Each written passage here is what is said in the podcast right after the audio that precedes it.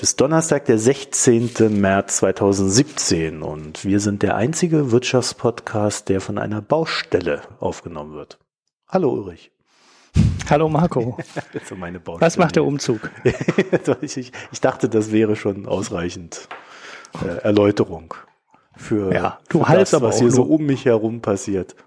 Ja, du haltst nur ein wenig, also. Ja, das wird noch eine Weile so bleiben, bis hier irgendwann mal die Regale drinstehen. Ja. Bis dahin halle ich.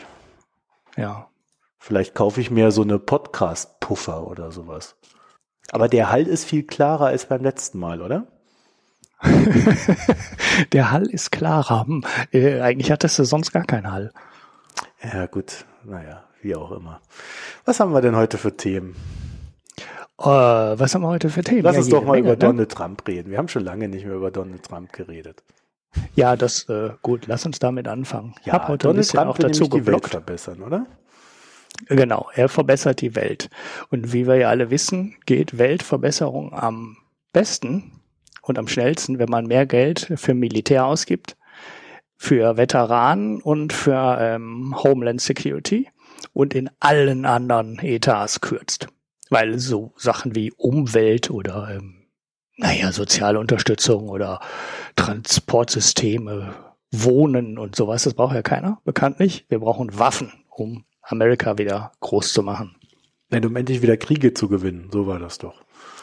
Ja, man dachte ja zwischendurch mal, äh, Donald Trump zieht sich aus der ähm, Weltpolitik zurück und äh, zieht sich auf Amerika zurück, aber irgendwie passt äh, die Erhöhung des ähm, Verteidigungsetats jetzt nicht so wirklich dazu. Ja, das ist ganz interessant, ne? Ähm weil er irgendwie, äh, also sagt er, er, er, er will Kriege, Amerika muss endlich wieder Kriege gewinnen. Deswegen müssen wir mehr Geld für Militär ausgeben. Dann sind wir auch alle sicherer.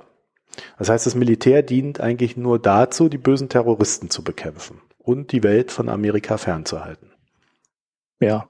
So, und das andere ist ja, und, und das passt ja dann ganz gut zusammen, dass so dieser ganze Freihandel schlecht für Amerika ist und deswegen ähm, da auch alles geändert werden muss. Ja, mehr, mehr ja gut, dazu. First, ne?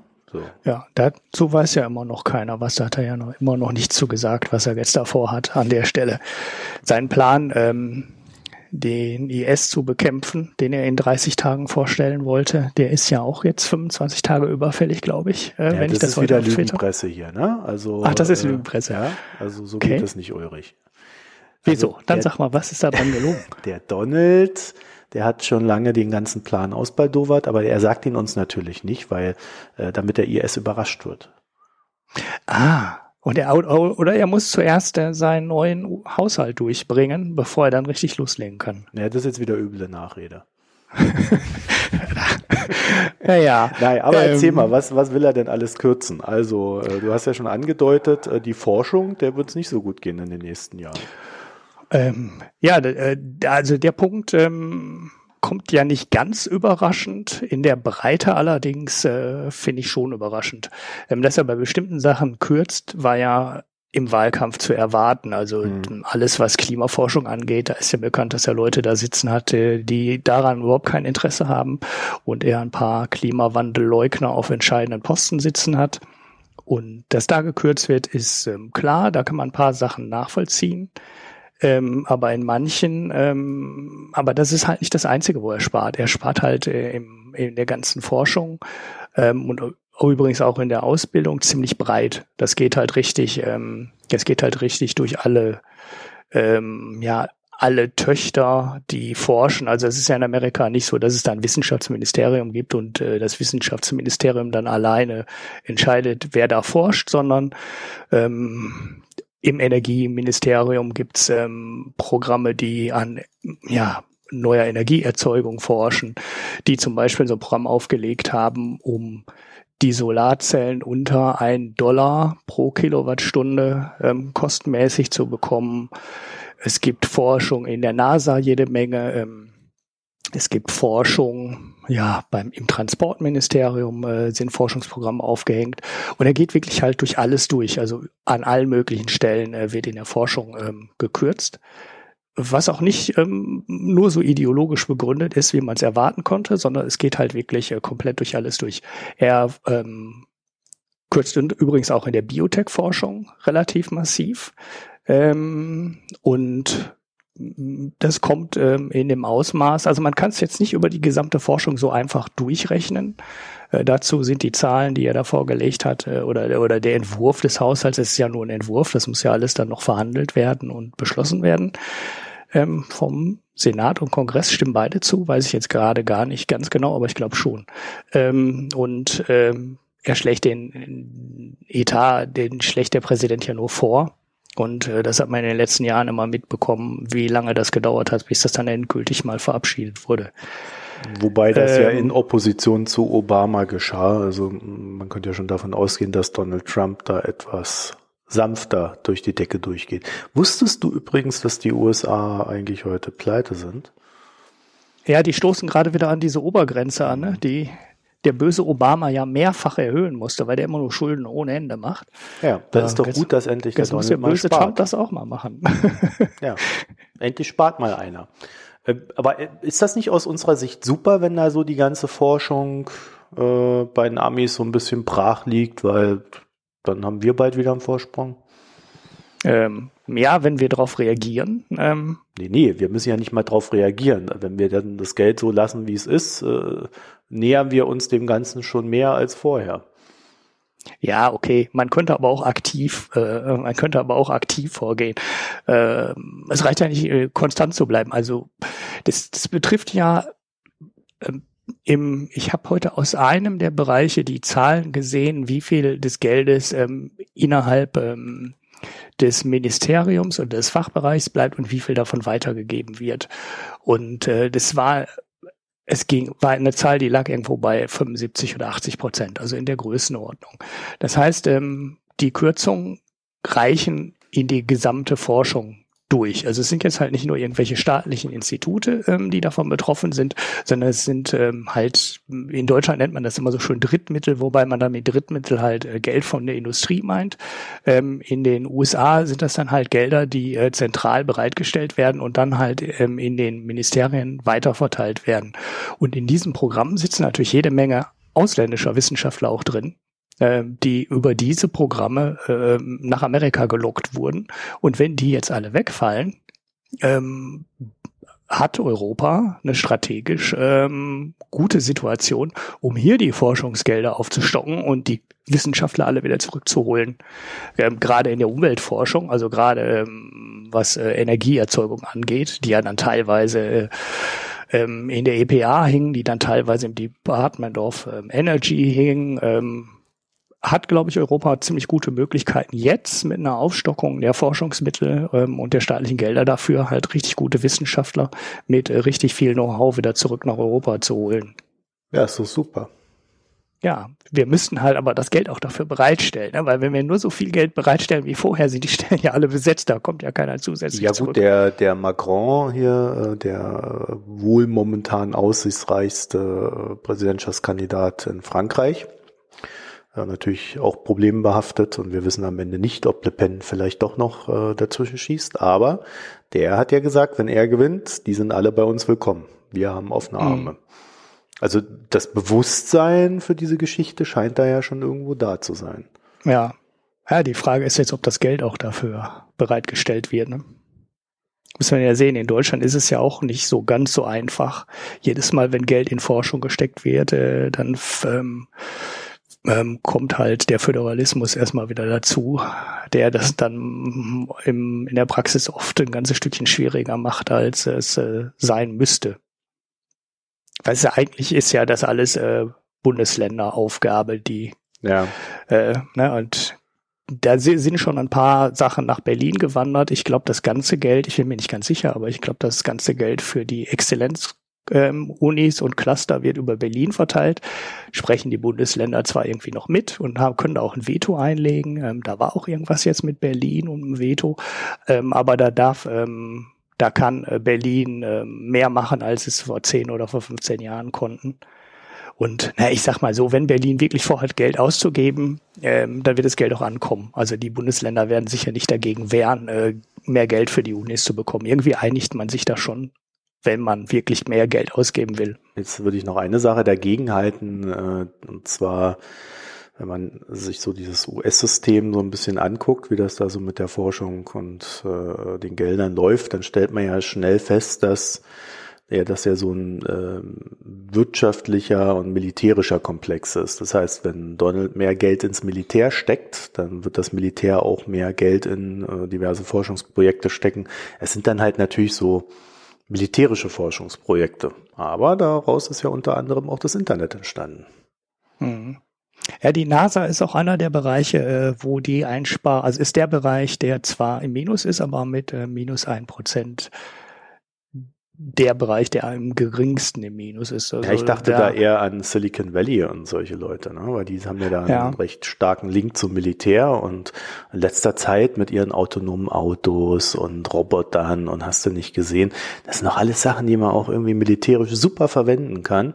Und das könnte ich mir durchaus vorstellen, dass auf dem Wege dann der Abrieb für die Forschung nicht ganz so groß ist, Allerdings äh, sind das natürlich vielleicht andere Forschungsgebiete, als es bisher war. Hm. Ja, ja, das ist äh, schon, das stimmt schon. Die, die gesamte IT, die gesamte künstliche Intelligenz, äh, autonomes Fahren und so weiter, das kommt alles daher. Auch wenn man sich jetzt ähm, äh, Homeland Security anguckt, wo ich mir jetzt nicht hundertprozentig sicher bin, ob da NSA und CIA und der ganze Kram reinfallen. Ähm, aber äh, daher kommt ja auch unfassbar viel äh, des Big Data, KI, ähm, Know-hows. Also die eine der entscheidenden Firmen ist ja zum Beispiel diese Palantir. Ich weiß gar nicht, ob sie so ausgesprochen werden. Ja, das die ist also doch Big Data. CIA-Butze, oder? Ja, der, ich bin mir nicht ganz sicher. Die sind, glaube ich, sogar am Anfang mal daran beteiligt gewesen. Ja. Ähm, die, die haben CIA oder NSA, einer von beiden oder vielleicht CIA sogar beide, die haben so eine, so eine, so eine Venture Capital Tochter, wo sie ja. sich selber an Firmengründung, ähm, äh, ja, Firmenbegründung in dem Bereich Big Data und Datenanalyse und äh, Überwachung und so weiter, ähm, ja, beteiligen, um dann ganz am Anfang dabei zu sein. Das heißt, es kann schon gut sein, ähm, dass, wenn du das alles zusammenrechnest, möglicherweise die Gesamtforschungsausgaben gar nicht äh, so stark sinken, wie es jetzt auf den ersten Blick wirkt, sondern äh, dass es halt äh, militärischer wird. Das ist also die ganze Forschung, wie es schon mal so im Kalten Krieg war, in den 60er, 70er Jahren kam ja fast alles, was in der IT entwickelt wurde, ähm, also von Hardware bis zu Software, das kam ja eigentlich alles nur aus NASA und ähm, Militärforschungsgeldern. Da war ja, den, den Bereich gab es ja eigentlich de facto noch gar nicht. Das war in Europa ja nicht anders. Ne? Also die Enigma und diese Entschlüsselungscomputer und so, das war ja auch alles Militär. Das war ja nie eine andere Forschung. Aber dass halt an Energiesparmaßnahmen und so nicht mehr geforscht wird, ist natürlich trotzdem nicht schön. Ne? Das heißt dann insgesamt haben wir zwar mehr, haben wir zwar vielleicht ähnlich viel Geld für Forschung wie vorher, aber ähm, es ist halt ähm, ja massiv Technologie, wo man sich fragt, äh, ist das jetzt wirklich konkret nützlich für die Menschheit? Oder, ähm, also ich würde das ja vielleicht gar nicht mal so, so herangehen, weil du kannst natürlich bei Waffentechnologie kannst du ja immer so auf diesen destruktiven Bereich gucken. Äh, gut, den hat's dann in der, in der Benutzung natürlich immer. Aber wenn du so eine Drohne da am Laufen hast, äh, die möglichst weit fliegen soll, möglichst äh, flexibel sein soll und so weiter, dann hast du in dieser Drohne halt schon sehr viel Technik, die du auch in anderen äh, Dingen dann wiederum benutzen kannst. Ja, also äh, Treibstoffverbrauch, äh, also Senkung des Treibstoffverbrauchs und so weiter ist da ja äh, so ein grundsätzliches Ziel auch bei dieser Forschung. Ne? Hm. Naja gut, die arbeiten aber halt nicht ähm, an der Optimierung des Dieselmotors. Also sondern ja, äh, der arbeitet nicht mal VW, wie wir ja mittlerweile gelernt ja, haben. Ja, ja. aber es ist, ähm, ich sag mal, da sind halt teilweise äh, fest, ähm, feste Brennstoffe drin und so ein Zeug. Also das ist dann schon ziemlich weit weg von dem, äh, was du als Privatmensch in den nächsten 30 oder 40 Jahren dann mal kaufen wirst. Also so ein Raketentrieb wirst du halt in deinem Leben nie sehen. Du wirst halt irgendwelche blöden Motoren haben. Sei, ob es jetzt ja, aber du weißt, das ist halt, oder Ich meine, ich will, ich will jetzt nicht Donald Trump verteidigen, aber äh, eine eine der Hauptforschungsfelder für die Automobilindustrie ist die Formel 1 und wir alle werden nie in einem Formel 1 Auto sitzen. Ne? Also mhm. äh, das hat schon einen gewissen gewissen Effekt, der sich dann äh, auch in der in der Massenproduktion irgendwann widerschlägt, äh, vielleicht ja in ganz anderer Form, aber den geilen Scheiß erfindest du halt trotzdem, weil du die Sache am Laufen haben musst. Deswegen bin ich da so ein bisschen vorsichtig zu sagen, wenn du nur Militär machst, äh, dann äh, da, da gibt's nur Waffen. Also ich glaube schon nicht, dass es so funktioniert. Und das Silicon Valley ist, glaube ich, clever genug, um äh, auch in anderen Geschäftsfeldern zu denken. Ja, sie werden mhm. sich, sie werden allerdings auch ihr ihr, ihr Verhältnis zu Donald Trump halt äh, neu definieren müssen in den nächsten Jahren. Mhm. Also das äh, ist vielleicht die, die, viel interessantere Beobachtung dann am Ende. Ja. Naja, was hat also äh, Forschung ist betroffen und, und, dann hast du noch irgendwas erzählt, die Armen kriegen auch kein Geld. Ich dachte, die Armen kriegen auch kein Geld mehr. Ich dachte irgendwie, die, ähm, die Armen sollen nicht schlechter gestellt sein als vorher. Hat er doch mal gesagt. Ja, ja, das hat er ja gesagt. Er wird alles nur umstrukturieren und ähm, optimieren und äh, Deals machen und äh, dann wird alles genauso gut sein wie vorher, nur viel billiger. Äh, ja, gut. Die, bei der Krankenkasse hat er jetzt einen Vorschlag vorgelegt. Ähm, Affordable Care äh, Health Act, wie heißt das? Ja, ACH. Ja, ist das seiner? Ist das nicht der von Paul Ryan? Ja, der kommt von Paul Ryan. Ähm, man muss im Moment auch sehen, das Ding ist, äh, ein, also kurz vorweggenommen, das Ding ist so radikal, äh, dass man ähm, als Außenstehender noch Hoffnung haben kann, dass es so äh, nicht verabschiedet wird. Denn das, was er da vorschlägt, ist teilweise ähm, schon, schon ja, sehr extrem. Also es geht um ähm, Gesamtvolumen, ein Einsparungsvolumen von äh, 800 Milliarden Dollar über die nächsten zehn Jahre. Also die machen immer so eine Zehn-Jahres-Planung, versuchen die in Amerika zu machen. Das äh, war schon immer ziemlich lustig, weil da, äh, mein Gott, die können das Wirtschaftswachstum für das nächste Jahr nicht vorhersagen, aber die wissen, äh, die machen ähm, Prognosen für die nächsten zehn Jahre. Aber Vor äh, gut, sind sie bei der Planwirtschaft. Ja, ja, genau. Und dann machen die so Berechnungen für zehn Jahre. So, und das ist jetzt halt vorgeschlagen worden. Ähm, und jetzt hat ähm, vom Kongress die ähm, Congressional Budget Office heißt das, CBO, die Sache überprüft und hat berechnet, dass äh, nach den bisherigen Planungen der Neugestaltung bis 2026 10, nee, wie viel waren es? 24 Millionen Menschen aus der ähm, Krankenversicherung fallen, sprich, die stehen dann ganz ohne staatliche Krankenversicherung da. Das wäre ähm, Pi mal Daumen ähm, fast eine Verdopplung das heißt, wir wären wieder auf das Niveau zurück, äh, wo Obama mal angefangen hat. Und hätte das wieder zurückgedreht. Also man wäre bei fast 20 Prozent der US-Bürger, die keine Krankenversicherung haben. Ähm, das würde ähm, 800 Milliarden Dollar sparen. So, da kann man jetzt sagen, okay, äh, dafür fallen halt äh, 10 Prozent der Amerikaner. Ich meine, das sind halt immer drei, äh, sind halt immerhin 30 Millionen Menschen, über 30 Millionen. Naja, wie viel sind es? Äh, 24 Millionen Menschen aus der Krankenversicherung raus. Ähm, kann man das überhaupt so gut rechnen. Aber ähm, gegenrechnen, also kann man überhaupt sagen, wir werfen die dann da raus, weil die sind zu teuer. Ähm, manche rechnen ja so eiskalt das dann durch und sagen, ja gut, dann haben die anderen so viel mehr, äh, mehr und dann wird alles wieder gut. Ähm, ich finde eigentlich, äh, so ein reiches Land wie Amerika darf das Geld bis dahin gar nicht sparen und äh, muss die Leute einfach in die Versicherung reinbekommen. Aber was die ganze Nummer dann noch viel schlimmer macht, ist die Gegenfinanzierung. Weil er hat jetzt halt nicht nur gesagt, äh, wir machen ähm, die Krankenkasse billiger und sparen dadurch einen Haufen Geld und dadurch wird das Wirtschaftswachstum jetzt wieder total ähm, angekurbelt, weil, was weiß ich, äh, die Leute alle mehr Geld haben und so weiter, die übliche Argumentation, sondern ähm, er gibt das Geld halt quasi direkt ähm, wieder in die Wirtschaft zurück oder einen großen Teil der Einsparung und ähm, zwar sehr ähm, zielgerichtet ein guter Teil des Geldes geht an die ähm, Industrie und äh, diverse ähm, Steuern, die nicht mehr gezahlt werden müssen. Also sie müssen bisher so eine bestimmte, eine kleine Steuer bezahlen für die ähm, für importierte oder ich glaube für alle ähm, Arzneimittel und ähm, es gibt äh, bestimmte ähm, ja, ähm, ja, es gibt so bestimmte Gehaltsobergrenzen für Angestellte in den Krankenkassen, die die dann nicht mehr ähm, bezahlen, äh, also die die ähm, bisher nicht mehr absetzen können. Also die haben so eine Regelung ähnlich wie hier in Deutschland, das überlegt wird von der SPD, dass Gehälter überhalb von 500.000 Dollar oder Euro nicht mehr von der Steuer absetzbar sind. Und so eine Regelung haben die in Amerika schon gemacht für ähm, alle ähm, ja, CEOs und alle äh, ja aus dem Vorstand in dem gesamten Gesundheitssektor, also Gesundheitsversicherung, Krankenhäuser und so weiter. Die dürfen halt alle ähm, maximal 500.000 Euro nur noch von den Steuern absetzen. Gut, das ist jetzt kein entscheidender ähm, Kostenfaktor, aber das wird zum Beispiel auch gestrichen. Das heißt, äh, das wird demnächst wieder komplett absetzbar sein. Ähm, aber was noch interessanter ist als die ähm, Steuergeschichten, die ähm, an die Unternehmen gehen, sind die beiden Sondersteuern, die für alle ähm, bisher galten, die mehr als 250.000 Dollar im Jahr verdienen.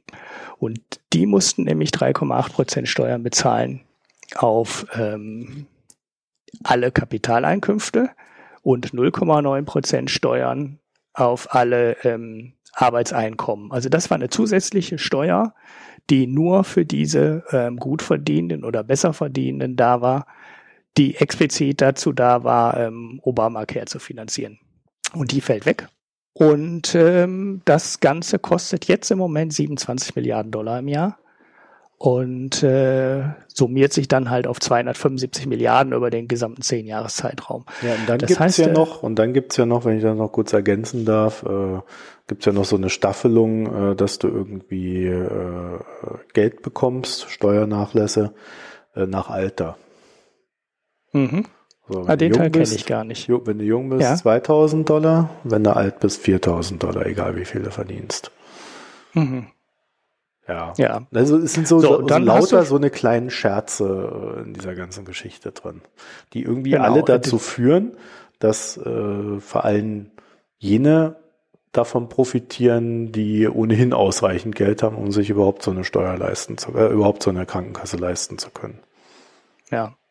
Ah das ist äh, im, äh, das Handelsblatt hat einen so einen ähm, Fall berechnet, wo ein 60-Jähriger mit 20.000 Dollar, also halt wirklich im Niedriglohnbereich, ähm, also 20.000 Dollar im Jahr, im Niedriglohnbereich ähm, in Zukunft äh, 5.000 Dollar geringere Zuschüsse für seine Krankenkasse bekommt. Und das musst du mal überlegen, 5.000 Dollar beim Gehalt von 20 oder beim Einkommen von 20.000 Dollar, das ist ein Viertel. Mhm. Das ist ein Viertel seines Gehalts, was der Staat an der Stelle bei wirklich äh, dem, dem äh, niedrigsten äh, Einkommen dann wegstreicht. Und das ist schon ähm, ähm, extrem äh, extrem, wie man am unteren Ende den Leuten äh, ein Viertel des Zuschusses wegnimmt und Leuten mit 250.000 Dollar Einkommen im Jahr ähm, die Steuer um 4,7 Prozent senkt, was ja bei 250.000 Dollar auch jede Menge Geld ist. Und äh, ja, das ist, man, man musste ja fast mit sowas rechnen. Ähm, er hat ja versucht, seinen Wählern, den ganzen äh, ehemaligen äh, Stahlarbeitern in Pittsburgh, äh, versucht zu verkaufen, äh, dass sie nicht betroffen werden von dem ganzen Ding und den ganzen Umgestaltungen ähm, und der Abschaffung oder Neugestaltung von Obamacare. Ähm, aber genau da setzt er jetzt knallhart den Hebel an und ähm, das äh, finde ich in also, der ja, stopp mal, echt, aber stopp mal jetzt. Ja? Also er, er, Donald Trump macht eigentlich momentan gar nichts, sondern das ist halt das Ding von Paul Ryan. Und Paul Ryan äh, will es durchdrücken, weil er ist ja da auch der große Ayatollah von der Tea Party. Und äh, also das, das ist jetzt nicht Donald Trump. Also ja, aus, was du aus dem Weißen Haus zu hören bekommst, ist durchaus, dass Donald Trump äh, gerade echt ein Problem hat. Ja, also äh, bloß er kann sich auch nicht durchsetzen. Und das Einzige, worauf ähm, momentan gesetzt werden kann bei der ganzen Geschichte, ist, dass die äh, republikanischen Senatoren äh, und Congressmen, dass die halt äh, ja einfach dagegen schießen, weil es auch gegen ihre Klientel ist. Und wir dürfen ja nicht vergessen, nächstes Jahr sind Wahlen. Mhm. Und wenn die, die werden bis Ende des Jahres jetzt an dem ganzen Kram verhandeln und dann steht das vielleicht. Das Interessante ja. an dieser Geschichte ist, dass, dass man eigentlich sieht, dass Donald Trump kaum Machteinfluss hat. Also er hat keinen Einfluss. Der kann nicht äh, in die Mechanismen hineinwirken. Der ist völlig unfähig dazu. Äh, und das, das ist die Hauptnachricht von diesem, äh, von dieser Gesundheitsreform, die die da gerade vorhaben. Was dann da am Ende steht, also da bin ich, bin ich wirklich gespannt, weil das ist, Paul Ryan hat jetzt natürlich die, die komplett radikalste äh, Version genommen und so wie er die verkauft hat, äh, klingt das ja echt so ein bisschen so, als ob ihn das sehr, ich will jetzt nicht sagen erregt, aber doch sehr erfreut. Das, wenn du es anhörst, das ist schon, schon faszinierend. Aber äh, ja, also die, die, die, die Gefechtslage in der Sache ist, ist momentan völlig unklar. Ja, also es ist halt nur mhm. dieses komplett neoliberale Denken, die Reichen brauchen mehr und dann Triple-Down Economics und fertig. Ja. Aber gut, äh, ich, da würde ich sagen, da ist das letzte Wort noch nicht gesprochen, aber der Widerstand, der wird natürlich von den Demokraten kommen und aus der eigenen Partei, aber er wird nicht von Donald Trump kommen. Mhm. Ja, beim Haushalt weiß man ja auch nicht, äh, ähm, was dann davon jetzt am Ende durchkommt und nicht durchkommt, weil da werden in dem Ausgabensektor, in dem äh, jetzt gespart werden soll, äh, auch jede Menge Dinge drin sein, ähm, wo in den Bundesstaaten selber äh, dann Widerstand ähm, entsteht und wo dann halt äh, nicht zugestimmt wird und äh, ja, da wird halt auch noch verhandelt werden.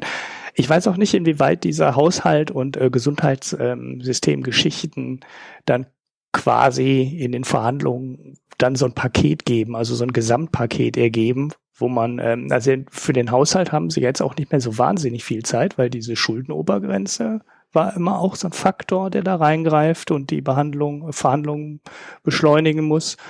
Und ähm, ich weiß nicht, wie, wie schnell der jetzt die Sachen durchsetzt, ob nicht aus dem ganzen Ding dann am Ende ein großes Paket wird.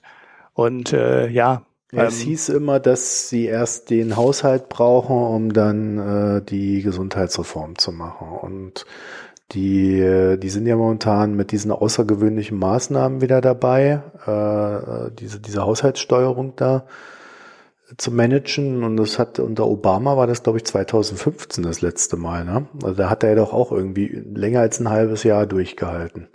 Also mhm. da kann man schon ziemlich drehen, aber dann äh, endet dann halt irgendwann darin, dass die ganzen äh, Angestellten des Staates äh, nur noch die notwendigsten äh, Tätigkeiten erledigen und der Rest äh, wird ausgesetzt und so weiter. Also ein Spaß ist das wirklich nicht für die Leute. Ne? Mhm. Das, das, das, wenn, wenn das alles passiert, also dann, wenn jetzt, wenn die das jetzt wirklich so auf die Spitze treiben, die Republikaner, äh, dann könnte ich mir halt schon vorstellen, dass du dann so eine Situation erlebst, in der die Leute ökonomisch, also die, die Bürger ökonomisch so viel Druck erleben, dass sie merken, okay, hier unter Donald äh, ist es eigentlich äh, ähnlich schlimm, wenn nicht sogar noch schlimmer als unter Obama äh, da wähle ich doch bei den nächsten Wahlen dann lieber ein Korrektiv. Also deswegen kann es jetzt tatsächlich sein, dass äh, die Republikaner versuchen werden, das alles so ruhig und so schnell wie möglich durchzudrücken. Es gibt da schon auch die ersten Ansagen. Ja. Das andere ist natürlich, dass sie auch jederzeit äh, einfach die, die, diese Schuldending da erhöhen können, diese, diese Schuldenschwelle, die sie da haben. Oder weiß ich gar nicht, wie weit sie dabei gerade sind. Hm. Ja, das weiß ich auch nicht, aber das ist, glaube ich, äh, das ist immer ja, viel Brimborium und da steckt so mhm. re, steckt relativ wenig hinter. Also das ist, glaube ich, äh, nur wirklich interessant, wenn ähm, nicht die Macht ähm, in den gleichen Händen liegt. Also wenn du republikanischen Präsidenten hast und demokratischen Senat oder andersrum, dann ist es, glaube ich, relevant. Und ansonsten ähm, ist das, glaube ich, kein großer Einflussfaktor.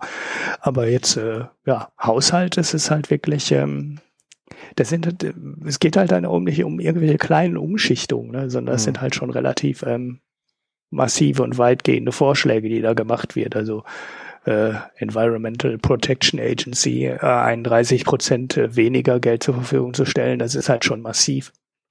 Und äh, das Gleiche ist halt äh, beim Gesundheitssystem. Das sind halt massive, massive Vorschläge und äh, deshalb werden allein aus der Sicht die Verhandlungen nicht wirklich glatt laufen, obwohl das alles Republikaner sind dann auf allen Seiten. Aber äh, dafür ist das ähm, zu radikal, was da vorgeschlagen wird, um das so richtig glatt durchgehen zu lassen. Mhm. Da muss man mal abwarten, was dann am Ende dabei rumkommt. Äh, vielleicht ist es ja auch nur Verhandlungstaktik, wie so häufig. Man macht erstmal so einen völlig schwachsinnigen Muslim-Ban Und äh, wenn er dann ähm, scheitert, dann ähm, macht man halt einen, der etwas weniger irre ist und äh, hofft dann, dass die Leute da draußen denken, oh, das ist ja ein sinnvoller Vorschlag, nur weil er etwas weniger irre ist. Ich weiß nicht, das ist immer so eine Unterstellung, die gemacht wird, dass die so ticken. Aber in dem Fall, also gerade bei dem Ding, äh, ist es, glaube ich, sehr offensichtlich, dass das halt ein Schnellschuss war.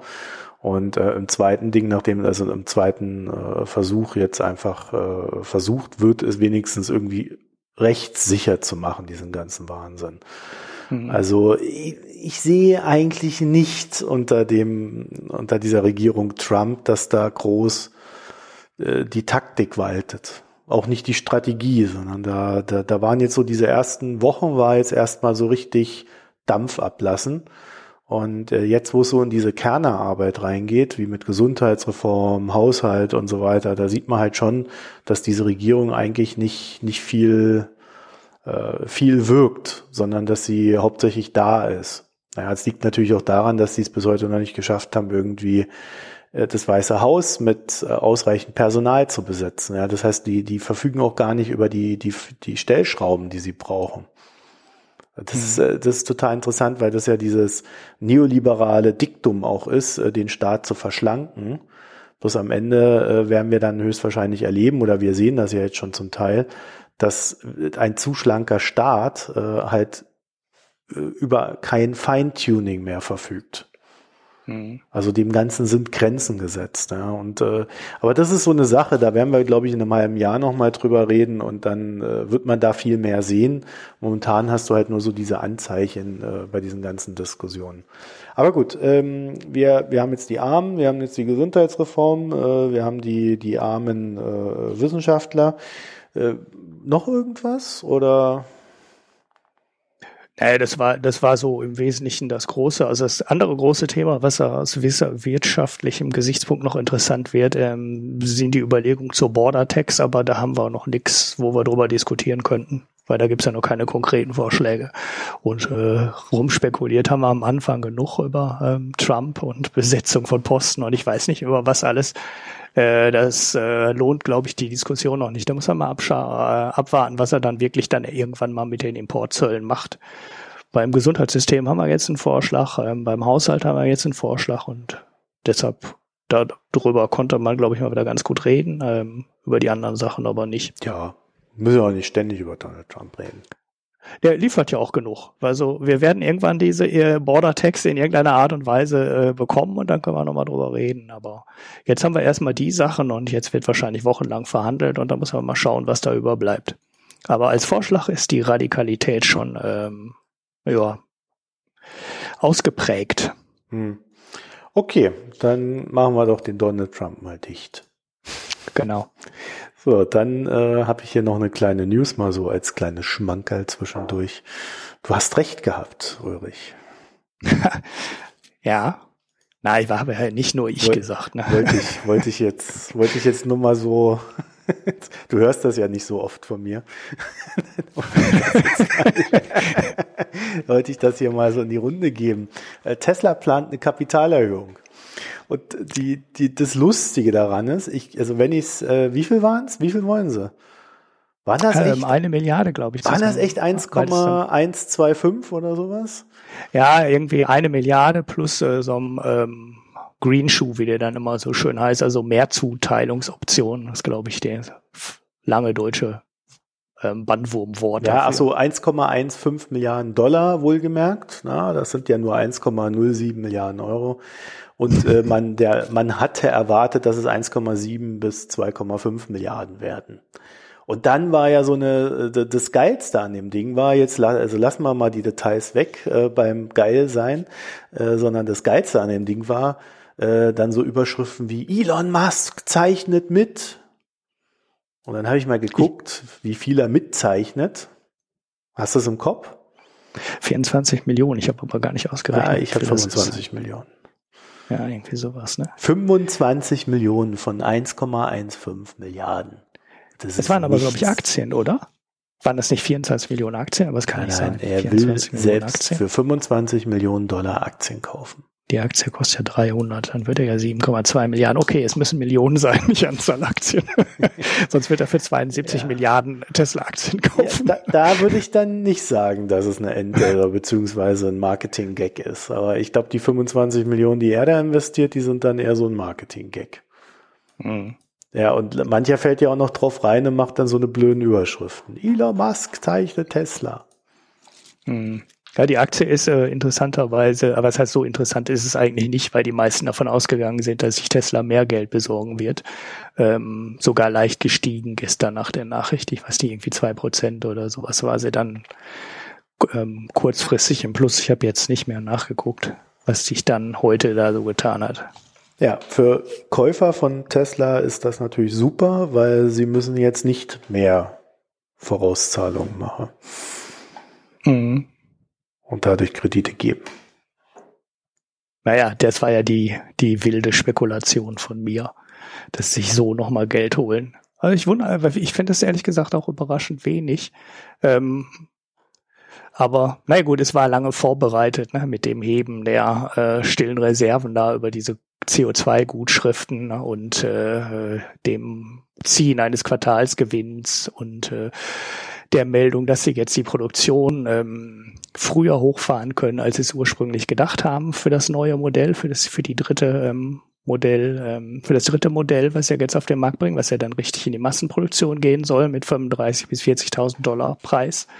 Und äh, ja, da haben sie jetzt in den letzten sechs Monaten so viele gute Nachrichten ähm, rausgehauen, dass äh, quasi klar war, dass sie jetzt nochmal irgendwie Geld einsammeln wollen und das jetzt alles vorbereitet haben. Jetzt muss man mal abwarten, was dann nach der Kapitalerhöhung wieder für Zahlen kommen. dann kehren sie wahrscheinlich wieder einmal den Keller durch und holen alles äh, raus, was äh, schlecht gelaufen ist in der letzten Zeit. Naja, das ist, äh, das ist halt immer so ein Spiel. Also äh, es ist halt eins der größten Startups dieser Welt. Ne? Und genau, mhm. und genau äh, so ist dann, glaube ich, auch äh, die Investition, die man da tätigen kann, zu sehen. Mhm. Ja, also das ist äh, extrem hohes Risiko, aber das kann sich dann natürlich auch entsprechend lohnen. Wobei ich finde, die Be Bewertung oder der Kurs, der ist schon so hoch.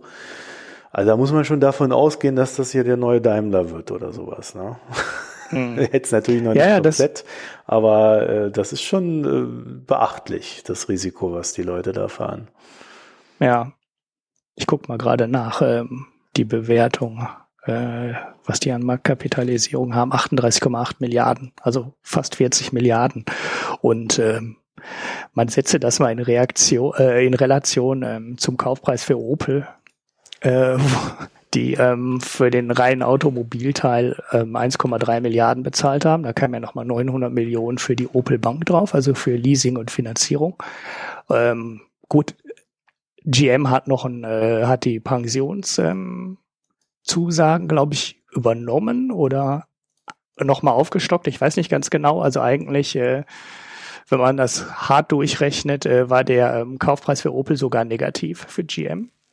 Aber äh, das macht äh, die Relation ja nochmal äh, viel, ähm, viel heftiger. Also man kann sehen, äh, wie billig eigentlich ähm, die alten konventionellen Automobilhersteller sind und äh, wie unfassbar hoch Tesla bewertet ist. Und ja, das ist, äh, finde ich, schon äußerst beeindruckend. Ja, also Daimler zum Abgleich haben 76 Milliarden Bewertung. Ja, ja, also Tesla ist fast eine halbe Daimler und äh, oh. da redet man einmal über eine Firma, die hat letztes Jahr 80.000 Autos verkauft und äh, ich weiß nicht, die verkauft Daimler, glaube ich, in der Woche. Also ich habe jetzt keine genauen Verhältnisse, aber ähm, das ist schon irre, ähm, wie weit das auseinanderklafft. Ja, gut. Wo machen wir denn jetzt weiter? Wir, wir haben ja, ja heute haben nicht so viel Zeit. Vielleicht wollen wir ja da einfach gleich in diesen, in diesen Nachklapp zur letzten Sendung reingehen. Genau, das wollte ich gerade auch vorschlagen, weil da kam ja mal richtig viel. Da, äh, ja, du musst halt nur die richtigen Themen äh, nehmen. Ne? So da, wo die Leute stehen, musst du sie einfach abholen. Wenn, die, wenn, wenn alle im Internet schreien, Homöopathie ist, äh, Homöopathie ist scheiße, dann muss man einfach mal was dagegen sagen und schon sind alle da. es ist, genau. Es ist zumindest laut iTunes, ich habe ich hab mir die Zahlen, wir, also wir gucken hier ganz selten auf unsere Hörerzahlen. Ähm, ich habe äh, nur äh, auf iTunes äh, habe ich dann mal äh, geguckt, wie da sich so die, die haben ja da immer so so Indikationen, ne? so diese diese Strichchen, die sie da so anzeigen. Also das war, glaube ich, äh, zumindest auf iTunes unsere meistgehörte Folge letztes Mal. Mhm. Diesen Strichchen danach. Ja.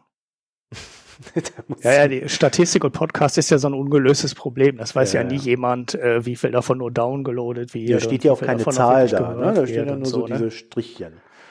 Ja, im Portlove sieht man ja auch was, aber das heißt halt, äh, sagt halt auch nicht so wahnsinnig nee, viel. Da gucke ich nicht hin, weil dann äh, da setzt man sich ja mal nur unter Druck. Aber so diese Strichchen haben das jedenfalls gezeigt, dass dieses Thema äh, so die Massen bewegt hat. Deswegen machen wir doch mal den Nachklapp. Und äh, ich glaube, bei, dir, bei dir, du fandest eine Sache ganz interessant mit so einer komischen Studie. Genau, die wurde uns unter äh, auf Twitter zugespielt. Wir sind ja hier total die äh, Journalisten und uns werden Informationen immer nur aus Kreisen zugespielt. Ich habe jetzt leider den Twitter-Account Thomas nicht gefunden. Heißt der Kreis. Ja, ähm, ja, das kannst du doch hier über dieses, äh, ich suche mal den Ja, die, genau, die Suche ist so fies. Ähm, genau. Nee, du musst doch einfach Du hast die Diskussion ja auch zum großen Teil geführt. Nee, nee, du musst doch einfach nur an den Mikroökonomen Twitter-Account und dann scrollst du bei Mitteilungen mal so ein bisschen Ach, runter. das lief da drüber. Und dann okay. wirst du sehen, at Thomas zweimal unterstrich M. Okay. Das ist, ist ja vielleicht sogar der Thomas aus unserem Blog. Man weiß es nicht. Man weiß es nicht. Ähm, ja, ich, ich fasse noch mal kurz, äh, müssen wir kurz den Punkt noch mal oder die These, die du letztes Mal aufgestellt hast, noch mal kurz zusammenfassen. Also du hast ja gesagt, ähm, dass die Krankenkassen alle Homöopathie bezahlen, weil die Patienten, die Homöopathie ziehen, die preiswerteren sind, weil die sich besser um ihre Gesundheit kümmern. Ja, also so war ja grob deine These. Ja. So, äh, belegen konnten wir davon natürlich nichts. Mir waren auch interessanterweise gar keine Zahlen oder gar keine Studien zu dem Thema ähm, bekannt. Jetzt haben wir eine Studie, ähm, die dummerweise auch nicht wirklich gut ist, aber immerhin schon mal Zahlen liefert. Ähm, durchgeführt wurde diese Studie auf Daten der Techniker Krankenkasse, die ja eine der richtig großen ist. Ich weiß nicht, Nummer eins, Nummer zwei, Nummer drei, irgendwo da in der Größenordnung. Und ähm, die haben zwei Gruppen von Patienten gebildet. Das heißt, die sind hingegangen und haben geschaut, welche Patienten haben sich homöopathisch behandeln lassen und welche Patienten haben sich nicht homöopathisch behandeln lassen. Und daraus haben die Stichproben gezogen, also zufällig und äh, haben dann ähm, daraus ein Basisszenario berechnet. Also haben geguckt, äh, wie, was war denn, bevor die homöopathische Behandlung ähm, von der Krankenkasse bezahlt wurde und ähm, haben dann festgestellt, okay, beide Gruppen sind sehr ähnlich. Das Alter ist ähnlich. Es war, ich habe, das habe ich jetzt gerade nicht im Kopf, aber es waren ähm, in beiden Fällen auch ungefähr zwei Drittel Frauen. Und äh, die Kosten, die diese Patienten verursacht haben, waren ähm, auch sehr ähnlich. Also nichts, wo man sagen könnte, es gibt irgendwelche signifikanten Unterschiede. Ähm, dann hat man geschaut, was ist passiert, als die angefangen haben, sich homöopathisch behandeln zu lassen. Und da stellt man dann fest, oder konnten die dann feststellen anhand der Daten, dass sich äh, die Patienten, die homöopathisch behandelt wurden, deutlich teurer sind. Also es ging bei den reinen Arzneimittel- und Behandlungskosten um ähm, 800 irgendwas. Äh, ich muss mal gerade kurz gucken, jetzt habe ich wieder die falsche Grafik auf. Ähm, Euro, die die gekostet haben. Ähm, und äh, in der anderen Gruppe ging es um 1100 ähm, jetzt müssen wir mal kurz gucken. 821 und äh, lalalala, 509. Äh, das sind immer, ach, diese Studie hier ist so unübersichtlich. Ähm, es ging auf jeden Fall ungefähr um 30 Prozent, was die reinen Kosten angeht in der Behandlung. Und was auch noch interessant ist, diese indirekten Kosten, ähm, wo mir jetzt nicht ganz klar ist, äh, wieso die da überhaupt reingerechnet wurden oder äh, berücksichtigt wurden, weil das interessiert die Krankenkasse ja eigentlich nicht. Aber die Anzahl der Fehltage, also der Krankenausfalltage, die die Krankenkasse ja eigentlich gar nicht bezahlt, die war auch höher. Also in der Gruppe der Patienten, die homöopathisch behandelt wurde, waren beide Kostenfaktoren, also quasi die, die der Krankenkasse entstehen und die Kosten, die der Gesellschaft entstehen durch Krankentage, höher. Mhm. Ähm, Klar, die Studie sagt wahnsinnig wenig aus, weil wenn man, selbst wenn das jetzt Betrachtungszeiträume von zwei, drei, fünf oder möglicherweise sogar zehn Jahren waren, ist es eigentlich zu kurz, weil so eine Betrachtung, mit der man die These äh, belegen oder widerlegen kann, muss man eigentlich über den gesamten Lebenszyklus machen, was jede Erneuerung im ganzen Gesundheitssystem halt auch immer so unfassbar schwierig macht, weil man so lange Zeiträume äh, berücksichtigen muss ähm, bevor man eigentlich richtig fundierte Entscheidungen zu irgendwelchen Sachen ähm, treffen kann. Es kann ja jetzt gut sein, dass äh, ähm, ich bringe mal einen anderen, äh, ein anderes Beispiel. Du hast ja äh, unter Umständen sogar Leute, die mit ihrer Gesundheit schludrig umgehen, mit niedrigeren Kosten fürs Gesundheitssystem, ähm, rein rechnerisch äh, betrachtet, als du hast mit Leuten, die gut mit ihrer Gesundheit umgehen.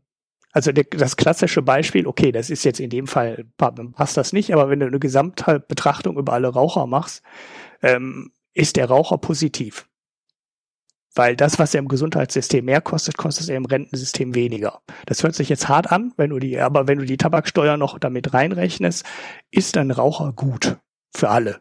Okay, das ist für die Familie nicht schön, wenn der irgendwann mit 60 an Lungenkrebs verstirbt. Aber ähm, die Kosten, die er verursacht, äh, sind relativ ähnlich zu jemandem, der 85 wird, weil die letzten Jahre seines Lebens werden halt äh, unfassbar teuer. Aber das ist auch bei vielen Leuten, die normal 85 werden, so. Ähm, er bringt bis dahin unfassbar viel äh, Tabaksteuereinnahmen und ähm, hat in die Rente eingezahlt, aber nie was rausbekommen. So, dann rechnet sich auf einmal ein Raucher für die Gesellschaft. So äh, fies, wie sich das anhört, ähm, kann man die Berechnung so machen. Und äh, genauso komische Sachen kannst du ja im Gesundheitssystem auch haben. Es kann ja sein, dass jemand, der mit seiner Gesundheit schludrig umgeht und äh, mit 60 äh, am Herzinfarkt stirbt, der für das Gesundheitssystem preiswerter ist als jemand, äh, der gut mit seiner Gesundheit umgeht und dann ähm, halt mit 90 erst stirbt.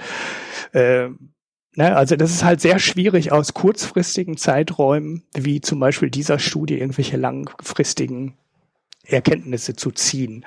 Trotzdem finde ich die Studie mindestens so bemerkenswert, dass man kurzfristig ähm, eine deutliche Erhöhung der Behandlungskosten ähm, der Patienten mit Homöopathie äh, hat. Hätte ich nicht so erwartet. Also ich wäre da viel mehr bei deiner These gewesen, ne, dass die, äh, die Leute sich mehr um die Gesundheit kümmern und da die ja dann kein teures Arzneimittel kriegen, sondern halt Zuckerkügelchen, ähm, werden die ja wohl nicht viel teurer sein. Ne? Aber ähm, zumindest kurzfristig sind sie spürbar teurer. In dieser Studie, ja. Also ich hatte ja an der In Studie, Studie auch ja. einige, einige Sachen zu kritisieren. Also äh, da geht's dann teilweise um chronisch Kranke und wenn du denn man dann in der zweiten Studie, auf die sich die erste Studie bezieht, äh, nachguckst, was da als chronisch Kranke behandelt wurden, dann waren das Kopfschmerzen, Allergiker und äh, Neurodermitis. Das heißt, von drei der drei, ich sag mal, in Anführungszeichen Krankheiten, hast du zwei psychosomatische Krankheiten oder potenziell psychosomatische Krankheiten wo äh, Homöopathie dann natürlich auch wirkt. Auf der anderen Seite äh, sagt dann diese zweite Studie auch, ja, die Lebensqualität verbessert sich da. Ja, und da habe ich dann da mit Thomas dann ja auch ein bisschen da auf Twitter rumdiskutiert und da hat er ja dann auch angefangen, äh, die Substudie zu kritisieren. Also ich weiß nicht, wenn man, wenn man da halt mal ein bisschen tiefer rein guckt in das Ganze, äh, kommt irgendwie doch wieder sehr viel dabei rum, wo man sagen könnte, naja, und äh, ich glaube, eine, eine der interessantesten Fragen an der ganzen Geschichte könnte dann sein, ähm, gehen wir mal davon aus, die kosten mehr. Wenn die dadurch eine bessere Lebensqualität haben, ist das uns dann das wert? Ist es uns das nicht wert? Ja, also die Frage, ja, ja. die Frage ist da ja noch gar nicht drin. Was ist denn, wenn eine Behandlung teurer ist? äh, aber für mehr Lebensqualität sorgt. Hm. Da sagst du doch, äh, da sagt doch, äh, da sagen doch die gleichen Leute, mit denen wir jetzt über Homöopathie reden, sagt, sagen doch dann, ja, wenn das wissenschaftlich fundierte äh, äh, Behandlungsmethoden sind, ja, natürlich, da müssen wir die anwenden. Mhm. Ja, und da, da finde ich, da zeigen sich dann halt äh, irgendwo dann auch wieder die Widersprüche des Ganzen. Hm. Lass mich nochmal eben die Zahlen kurz nachliefern. Mhm. Also eine der interessantesten Zahlen war eigentlich Medication. Medication-Kosten bei Nicht-Homöopathie-Patienten 579 Euro, ähm, bei Homöopathie-Patienten 773. So, das ist zum Beispiel ein Ergebnis, was ich jetzt so aus dem Bauch raus so nie erwartet hätte. Also, dass die ähm, offensichtlich so oft zum Arzt gehen, ähm, dass so selbst die Zuckerkügelchen teurer sind als das, was der ähm, normal behandelte Patient an Medikamenten kriegt. Also da hätte ich ziemlich sicher gesagt, äh, der Teil sinkt. Dass das möglicherweise dann über alles gerechnet teurer wird, äh, weiß ich nicht, aber selbst in diesem Teil ähm, sind die Homöopathie-Patienten ähm, teurer. Was ich äh, was ich einigermaßen. Ja, du, sagst, aber finde. du hast, du hast gerade eigentlich die Antwort gegeben, weswegen uns die Studie da vielleicht auch gar nicht so viel weiterhelfen wird. Äh, gehen wir mal davon aus, die Krankenkassen zahlen äh, diese ganzen homöopathischen Sachen nicht. Wenn die Leute besorgt sind und zum Arzt gehen, zahlen wir dann trotzdem. Ja, also ich, weißt du, das, ja. das ist immer wieder das, wo, wo ich bei dem Thema draufstoße, gerade wenn wir über Krankenkassen reden. Es, es gibt so viele Spielarten und Varianten, äh, wie du deinen Neurosen Ausdruck verleihen kannst oder deinen äh, gefühlten Krankheiten oder deinen richtigen Krankheiten. Ja, also es, es ist ja nicht immer unernst. Und äh, also wenn man das dann schon diskutiert und, und dann auch diskutiert, was bezahlt werden soll, dann sollte man vielleicht nicht vergessen, dass ähm, wenn wir anfangen, die Leute mit äh, den Medikamenten der Pharmaindustrie zu behandeln, dass das am Ende aufgrund dessen, dass sie ja gefühlt krank sind, also wenn man ihnen das unterstellt, und das wird ihnen ja mal unterstellt, äh, dass es dann noch teurer wird, weil die Pharmaindustrie und äh, die Hersteller dieser Mittelchen äh, nehmen sich, glaube ich, am Ende bei der Preisbildung nicht sehr viel. Mhm. Und, und, da gibt es so viele Variablen, wo, wo ich jetzt aus dem Stegreif schon wieder dagegenhalten kann, ohne dass ich, dass ich jetzt groß nachdenken muss dass ich halt, dass ich halt sage, ja, wir brauchen halt mal eine Studie. Und ich meine, die TK hat doch da irgendwas erzählt, dass sie mal jetzt eine Langfriststudie gemacht haben, die im April vorgestellt werden soll. Vielleicht haben wir dann ja mal ein paar Zahlen. Vielleicht haben wir dann noch. Aber da brauchen wir halt echt mal eine, äh, Studien, die sich da langfristig damit beschäftigen und sich vor allen Dingen dann auch damit beschäftigen, wie viel würden denn die Alternativen kosten? Also die Alternativen zu dem, wie man es jetzt macht. Wie ist das Ausweichverhalten der Leute? Zu was mhm. führt das? Verursacht das dann vielleicht noch mehr Kosten, weil sie dann in so eine gewisse Illegalität abrutschen oder sonst was? Ja, also äh, naja gut, sie können es aus eigener Kasse, sie können es aus dem eigenen Portemonnaie bezahlen. Das ist ja auch das Hauptargument gegen die, ähm, also die Grunddiskussion fing ja an der Stelle an, kann ich nicht in eine Krankenkasse gehen, die keine Homöopathie bezahlt, sondern irgendwas anderes. Ne? Ja, also, ja wir, wir waren ja jetzt bei der Studie und ähm, da ist es doch dann so, äh, das ein Argument war äh, auf dieser äh, Twitter-Diskussion, ja, die Leute verursachen ja auch deswegen mehr Kosten, weil sie äh, falsch behandelt werden und diese falsche Behandlung zu einer Verschärfung der Krankheit führt, die dann wieder mit richtigen Mitteln äh, dann teurer äh, korrigiert werden muss. Ja, ich finde die These, ähm, ich finde die These nicht so falsch. Also ich finde sie sogar ähm, aus, ähm, es ist jetzt statistisch nicht belegbar, aber ähm, ich kenne relativ viele Eltern, ähm, die zum Kinderarzt gehen und äh, genau so eine zweistufige Behandlung quasi schon anstreben. Also ich über ähm, ja, Wie das geht dann halt äh, ja, äh, ähm, Kind hat Ohrenschmerzen, mhm. geht zum Kinderarzt und ähm, naja, Kind hat dauernd Ohrenschmerzen. Ne? Das ist, äh, manche Kinder haben wirklich dauernd Ohrenschmerzen. Also mein Neffe zum Beispiel, der hatte dauernd Ohrenschmerzen und hat jedes Mal, wenn er Ohrenschmerzen hatte und eine Mittelohrentzündung hatte, wurde er homöopathisch behandelt. Die ähm, dann ging manchmal die Mittelohrentzündung oder die, es ist halt nicht immer eine Mittelohrentzündung, ne? manchmal ist es halt nur auch nur der Anfang von einer, von einer Ohr, Mittelohrentzündung. Dann ging es halt manchmal weg, manchmal ging es nicht weg. So, ich sag, ähm, ja, ist halt so. Ne? mein Sohn hatte auch schon mal einen Tag äh, ähm, Ohrenschmerzen und ähm, am nächsten Tag waren sie weg. Das ist halt gerade im Wachstum kriegen Kinder sowas häufig. So, aber dann ähm, geht man äh, geht man zum Arzt, kriegt die homöopathische Behandlung und ähm, dann ist es nach drei Tagen nicht weg oder ist es nach fünf Tagen nicht weg und dann wird halt doch Antibiotika hinterhergegeben. Und du meinst, der ähm, Arzt weil damit, das an? Ähm, weil man das, äh, nee, nee, äh, die Wahl des Arztes ähm, trifft ja schon die Mutter des Kindes. Also äh, der könnte ja auch ähm, zum ne, Airquotes ähm, normalen Arzt gehen, so wie ich es gemacht habe, dann wird überhaupt nie ein homöopathisches Mittel äh, verschrieben am Anfang. Dann guckt der Arzt ins Ohr rein, sagt, äh, oh, ist schon ganz schlimm, dann wird Antibiotika verschrieben und wenn er sagt, äh, oh, ist noch nicht so schlimm, äh, müssen wir noch mal drei Tage abwarten, dann kriegt er halt gar nichts, sondern dann muss man dann, wenn die Ohrenschmerzen nicht weggehen, nach drei Tagen noch mal hin. So und ähm, so der homöopathische Arzt hat aber in der Zwischenzeit ähm, die Kügelchen verschrieben mein Arzt hat die Kügelchen nicht verschrieben. So, äh, dann kann ich mir schon vorstellen, äh, dass du, wenn du über so ein zweistufiges Verfahren, wir versuchen es erstmal mit homöopathischen Mitteln, ähm, höhere Kosten produzierst als so. Und was jetzt aus der Studie rauskommt, was ein bisschen für die These spricht, ist die ähm, Zahl der Krankheitstage, die bei den Patienten, die homöopathisch behandelt wurden, halt deutlich höher ist als ähm, bei den normal behandelten Patienten. Daher, das könnte dafür sprechen, dass es ähm, nicht so selten ist, äh, dass die ähm, Leute sich so behandeln lassen. Wir versuchen es erstmal mit einem homöopathischen Mittel und wenn es nicht weggeht, machen wir halt was mit was anderem. Ja, ich glaube aber, da haben auch die Ärzte ihr Interesse dran. Ja, natürlich. Die verdienen Geld damit, äh, zwar zweimal. Ja, also dann kann sie auch davon ausgehen, dass die Ärzte da nicht ganz unschuldig daran sind, sondern da auch eine gewisse Mitwirkung entfalten. Aber das sind halt dann wieder so diese, das ist dann wieder Thema Anreizkräfte. Ja. Aber das ist äh, tatsächlich interessant. Also da könnte man ja äh, einer gewissen Sache auf der Spur sein, aber da bräuchten wir auch wieder mehr Daten. ja, ja, genau. Wir werden ja immer wieder bei dem gleichen Thema. Ne? Also wir haben, wir haben schlichtweg zu wenig Daten, um äh, da wirklich mal in, die, in der Tiefe reingehen zu können.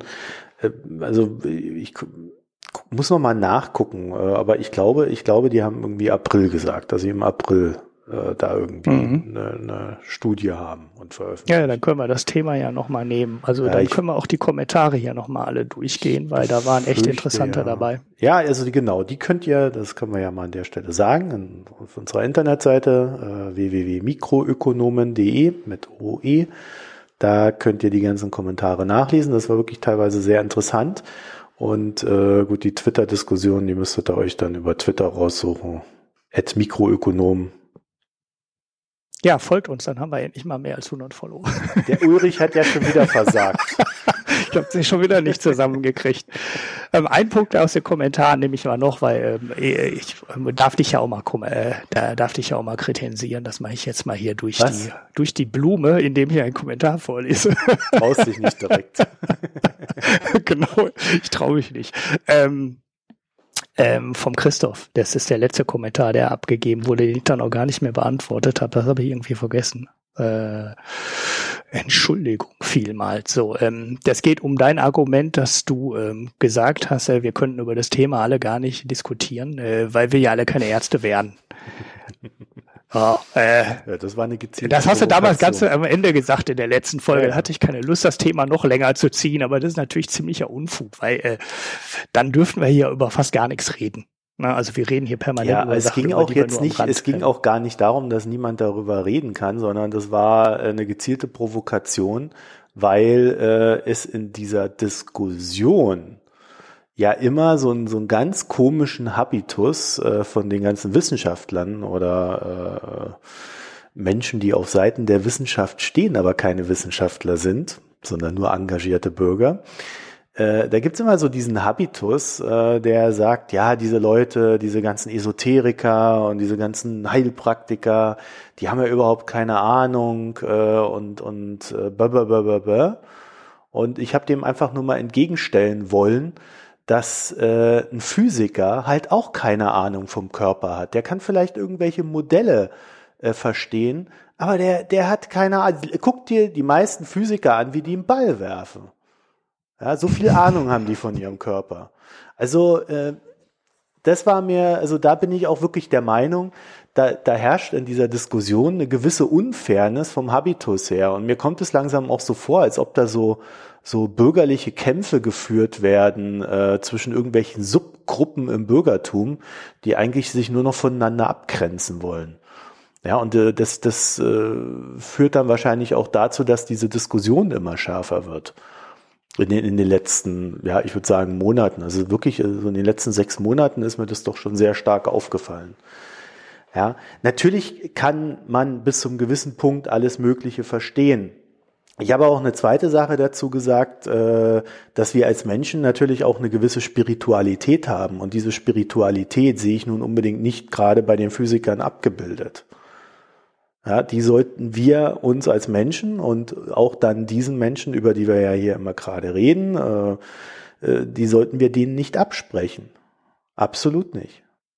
Hm. Ja, ja gut, wir haben ja über die Wirkung, äh, die Wirkung von Placebos äh, gesprochen und das, was ich letzte Mal gesagt habe, äh, dass dieses, dass es da diese Studie gäbe, die belegt hat, dass Placebos selbst dann wirken, wenn man weiß, dass es ein Placebo ist, habe ich dann zum Glück auch noch gefunden und in die Shownotes geworfen. Also das hatte ich nicht falsch im Hinterkopf. Das war sogar eine relativ, äh, eine relativ aktuelle ähm, hm. Studie.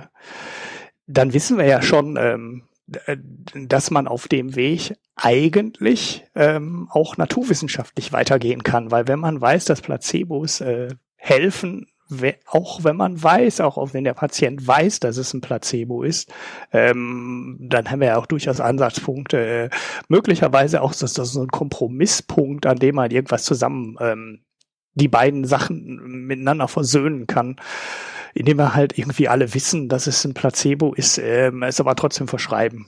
So, weil wir wissen halt, dass es, äh, dass es trotzdem wirkt, auch wenn wir naturwissenschaftlich sagen können, es kann eigentlich gar nicht wirken, aber es reicht die Einnahme einer Tablette, äh, an irgendwas denken, äh, ähm, um die Behandlung äh, oder um die Krankheit äh, zu behandeln.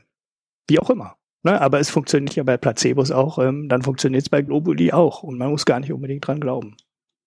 Ja, ich meine die Steuerung, weißt du, was du halt immer, was was was du halt äh, nicht machen kannst, äh, glaube ich, äh, weil so viel Feintuning können wir als Menschen gerade noch nicht, ist halt äh, äh für den Einzelfall äh, immer dann den richtigen Bereich rauszuwählen. Mhm. Ja, ich kann mir sogar vorstellen, äh, dass es in der Zukunft so ist, dass es halt eine Mischung aus beiden ist ja, also dass du halt äh, je nach Patient halt sagst, okay, der braucht diese psychologische Komponente ebenso wie halt auch die äh, medizinische. Ja, und das muss dann halt entsprechend verpackt werden. Aber da reden wir halt über Dinge, da kannst du dir was ganz Tolles auslegen, äh, aus, ausdenken, so ein ganz tolles System. Und dann reagiert die Gegenseite aber auch auf dieses System und passt sich dem an. Und dann funktioniert das System wieder nicht so, wie du dir es gedacht hast mhm. sondern führt wieder zu was Neuem. Und äh, deswegen ist dieses Thema ja auch so schwierig. Und ich glaube durchaus, dass, weil es so schwierig ist, sich viele Leute einfach äh, da in eine sehr exponierte Position retten, nämlich äh, schwarz oder weiß. Mhm. Ja, aber gut, äh, das müssen wir jetzt nicht nochmal vertiefen. Das haben wir, glaube ich, ja, glaube ich, letztes Jahr schon ordentlich äh, äh, ausformuliert. Gut, der Christoph hat noch was gesagt. Der Christoph hat noch was gesagt. Ähm, das ist der äh, Gedanke, den ich gerne. Ich wollte eigentlich bei den Zahlen auch noch was sagen, habe ich schon wieder vergessen. Ähm, wenn wir das weiterdenken, dann geht Markus Argumentation dahin, dass wir letztlich Aberglauben beziehungsweise eine Antiwissenschaftlichkeit Tür und Tor öffnen. Das führt dazu Leuten in der Trump-Administration, die den Klimawandel leugnen oder gegen Impfung sind da wird das Ganze dann auch zu einem gesamtgesellschaftlichen Problem, weil sich Homöopathen, Alternativmediziner grundsätzlich einer, einem naturwissenschaftlichen Erkenntnisprozess verweigern, wie die Leugner des Klimawandels. Ja, das ist Quatsch, ähm, was er da schreibt. Also sorry, ich finde den Gedanken. Äh, es ist doch schon längst richtig. so. Nein, es ist schon längst so. Ja, du hast natürlich du hast recht. Äh, Tour und Tür öffnen. Ja, du hast, äh, äh ja, aber trotzdem. Da. Dann, dann, dann befeuerst es eben damit. Also ich weiß ja, also im Gedanken ist auf jeden Fall was dran, weil das sind immer die gleichen, äh, das sind ähm, immer die gleichen Leute. Jetzt könntest du natürlich sagen, äh, ich gehe auf die Leute ein und behandle die so, nee, wie sie daran glauben. Nee, so, also so das ist ja jetzt weiterführend. Ähm, also wenn, wenn du dir, äh, weißt du, weißt du, was mir in der ganzen Diskussion noch gefehlt hat? Dass noch einer aufs Dritte Reich hin verweist und äh, äh, erklärt, äh, dass damals ja auch sehr viel Esoterik sich mit dem Deutschnationaltum äh, vermischt hat. Das war ja auch so, aber der, der, der Hinweis hat mir noch gefehlt, um das Ganze noch so auf die Spitze zu treiben. Aber äh, der Punkt, äh, und, und deswegen halte ich das auch für Quatsch, Christoph, äh, äh, ist, der, der Punkt ist einfach, diese Sachen sind da die sind vorhanden, sie existieren in den Köpfen der Menschen, ob sie jetzt richtig sind oder falsch. Und wir leben in einer pluralen Gesellschaft und deswegen kannst du denen nicht verbieten, das zu äußern und das zu glauben und, und darüber zu denken. Und dann hast du immer, wenn du das zulässt, als Folge dessen, dass diese Menschen auch versuchen, sich politisch Ausdruck zu, ver, äh, Ausdruck zu verleihen. Mhm. Das ist ein Teil unserer Gesellschaft und äh, wenn wir sagen, wir leben in einer pluralen Gesellschaft, dann kann man nicht so da rangehen. Und die Wissenschaft ist nicht, die Wissenschaft ändert auch ihre Meinung. Ja, also äh, was, was gestern noch äh, X war, ist durch eine neue Erkenntnis morgen vielleicht Y. Also es ist ja nicht so, dass das, was die Wissenschaft einmal rausgefunden hat, immer alles so bleibt, sondern es können ja durchaus, gerade wenn du in so einen Medikamentenbereich reingehst, durchaus äh, neue Dinge entstehen und dadurch ist das Alte hinfällig. Und dann hast du noch, also wenn du das jetzt auf die Spitze treiben willst, äh, dann haben wir noch die ganzen Unternehmen, die Studien in ihrem Sinne veröffentlichen, von denen wir äh, sehr genau wissen, dass sie größtenteils Quatsch sind. Und das sind dann auch die Hauptprofiteure, um dann noch den Bogen zu schlagen, äh, wenn Trump äh, äh, die Gelder kürzt, dann äh, für, für die Forschung. Dann werden die Studien von Unternehmen ein größeres Gewicht haben. Und Unternehmen veröffentlichen fast nur Studien, die in ihrem Sinne die Dinge betrachten. Also es ist ja nicht so, dass dieser wissenschaftliche Bereich völlig frei wäre von irgendwelchen Wertungen. Im Gegenteil, gerade im Kapitalismus sehe ich einen wissenschaftlichen Bereich, der sehr viel Wertung enthält, der vorher schon genau weiß, wie die Studie endet. Wir sind auch da? Ja, ich bin noch da. Ja, jetzt muss ich dagegenhalten. Äh, nee, an der Stelle kann ich, äh, an der Stelle kann ich ähm, kaum dagegenhalten. Also ich sehe halt, dass das, was als Argument dagegen kommt, ist halt oft so ein Gerechtigkeitsproblem. Ähm, und das sehe ich durchaus. Also ich ähm, ja, das gibt eigentlich auch kaum jemanden, der dagegen argumentiert. Ähm, ich finde es ziemlich banane, dass jemand, der die homöopathische Behandlung in Anspruch nimmt, äh, ja im Endeffekt der Krankenkasse mehr Kosten ähm, produziert als derjenige, der die homöopathische Behandlung nicht in Anspruch nimmt. Und ähm, das ist so ein grundsätzliches, äh, das ist, glaube ich, so ein grundsätzliches Problem. Und im Endeffekt fing die Diskussion ja auch an der Stelle an. Ne? Warum gibt es keine Krankenkasse, ähm, die den Unfug nicht bezahlt. Ne? Und dann wird halt gesagt, so, okay, ihr bezahlt mir dafür aber andere Sachen. Ne? Ich möchte auch eine halbe Stunde mit meinem Arzt reden können. Ich will aber am Ende keine Globuli verschrieben bekommen. Ne? Warum gibt's das nur in Kombination? Ne? Also warum gibt's den Teil, der äh, wahrscheinlich sinnvoll ist, der das längere Gespräch, nicht ohne den ähm, Humbug nachher. Ja, das ja, kann ich dir ähm, erklären, ähm, das kann ich dir genau sagen, weil wenn es jeder macht, ist es nicht mehr finanzierbar.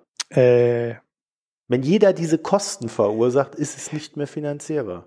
Ja, gut. Fair ist es trotzdem nicht. Ne? Also fair ist es trotzdem nicht, äh, wenn du äh, für eine Brille, die ich brauche, um was zu sehen, äh, selber einen Haufen Geld dazu zahlen muss und für Hörhilfen und ähnlichen Kram ähm, und äh, für Globuli-Behandlung ähm, zahlt dann die Krankenkasse. In dem Fall greift das Argument, was du jetzt hier nicht genannt hast, äh, was du aber in unserem Vorgespräch gesagt hast, lieber Ulrich, äh, dass nämlich, dass nämlich diese Leute höchstwahrscheinlich auch mehr einzahlen. Wenn du ja, ja mal dir so ja, ja. das Biotop anguckst. Und dann ist die Rechnung ja vielleicht auch schon wieder eine ganz andere.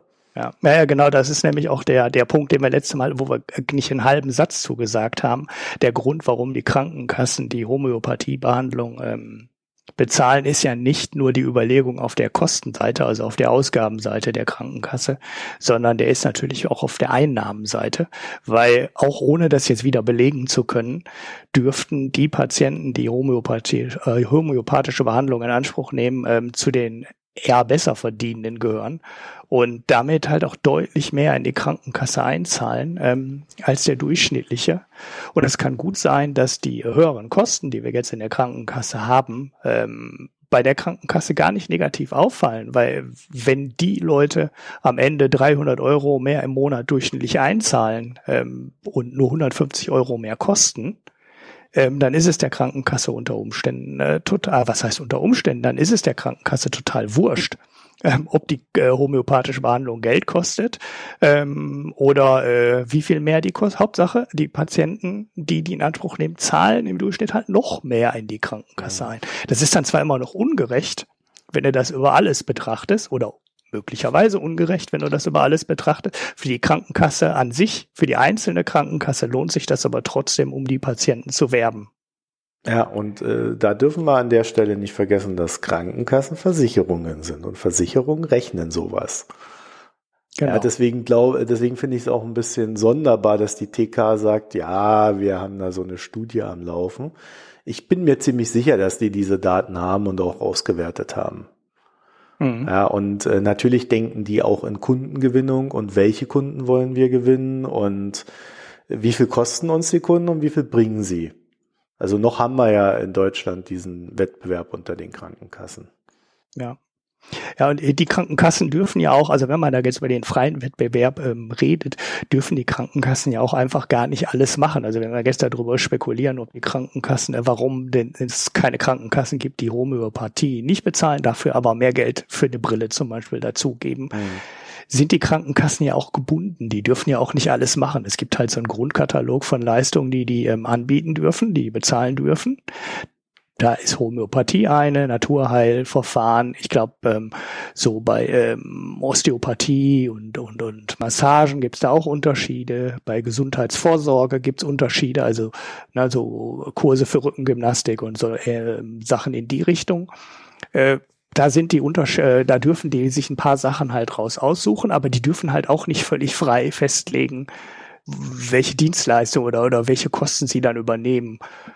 Und ähm, das beschränkt natürlich den Wettbewerb massiv. Und im Moment sehen die Krankenkassen wahrscheinlich, dass sich das lohnt, ähm, sich um die Homöopathie-Patienten zu kümmern, weil äh, die kosten zwar ein bisschen mehr, aber bringen offensichtlich äh, nochmal überdurchschnittlich mehr. Es scheint eine interessante Zielgruppe zu sein für die. Und dann wird halt mit der Leistung im großen Stile geworben.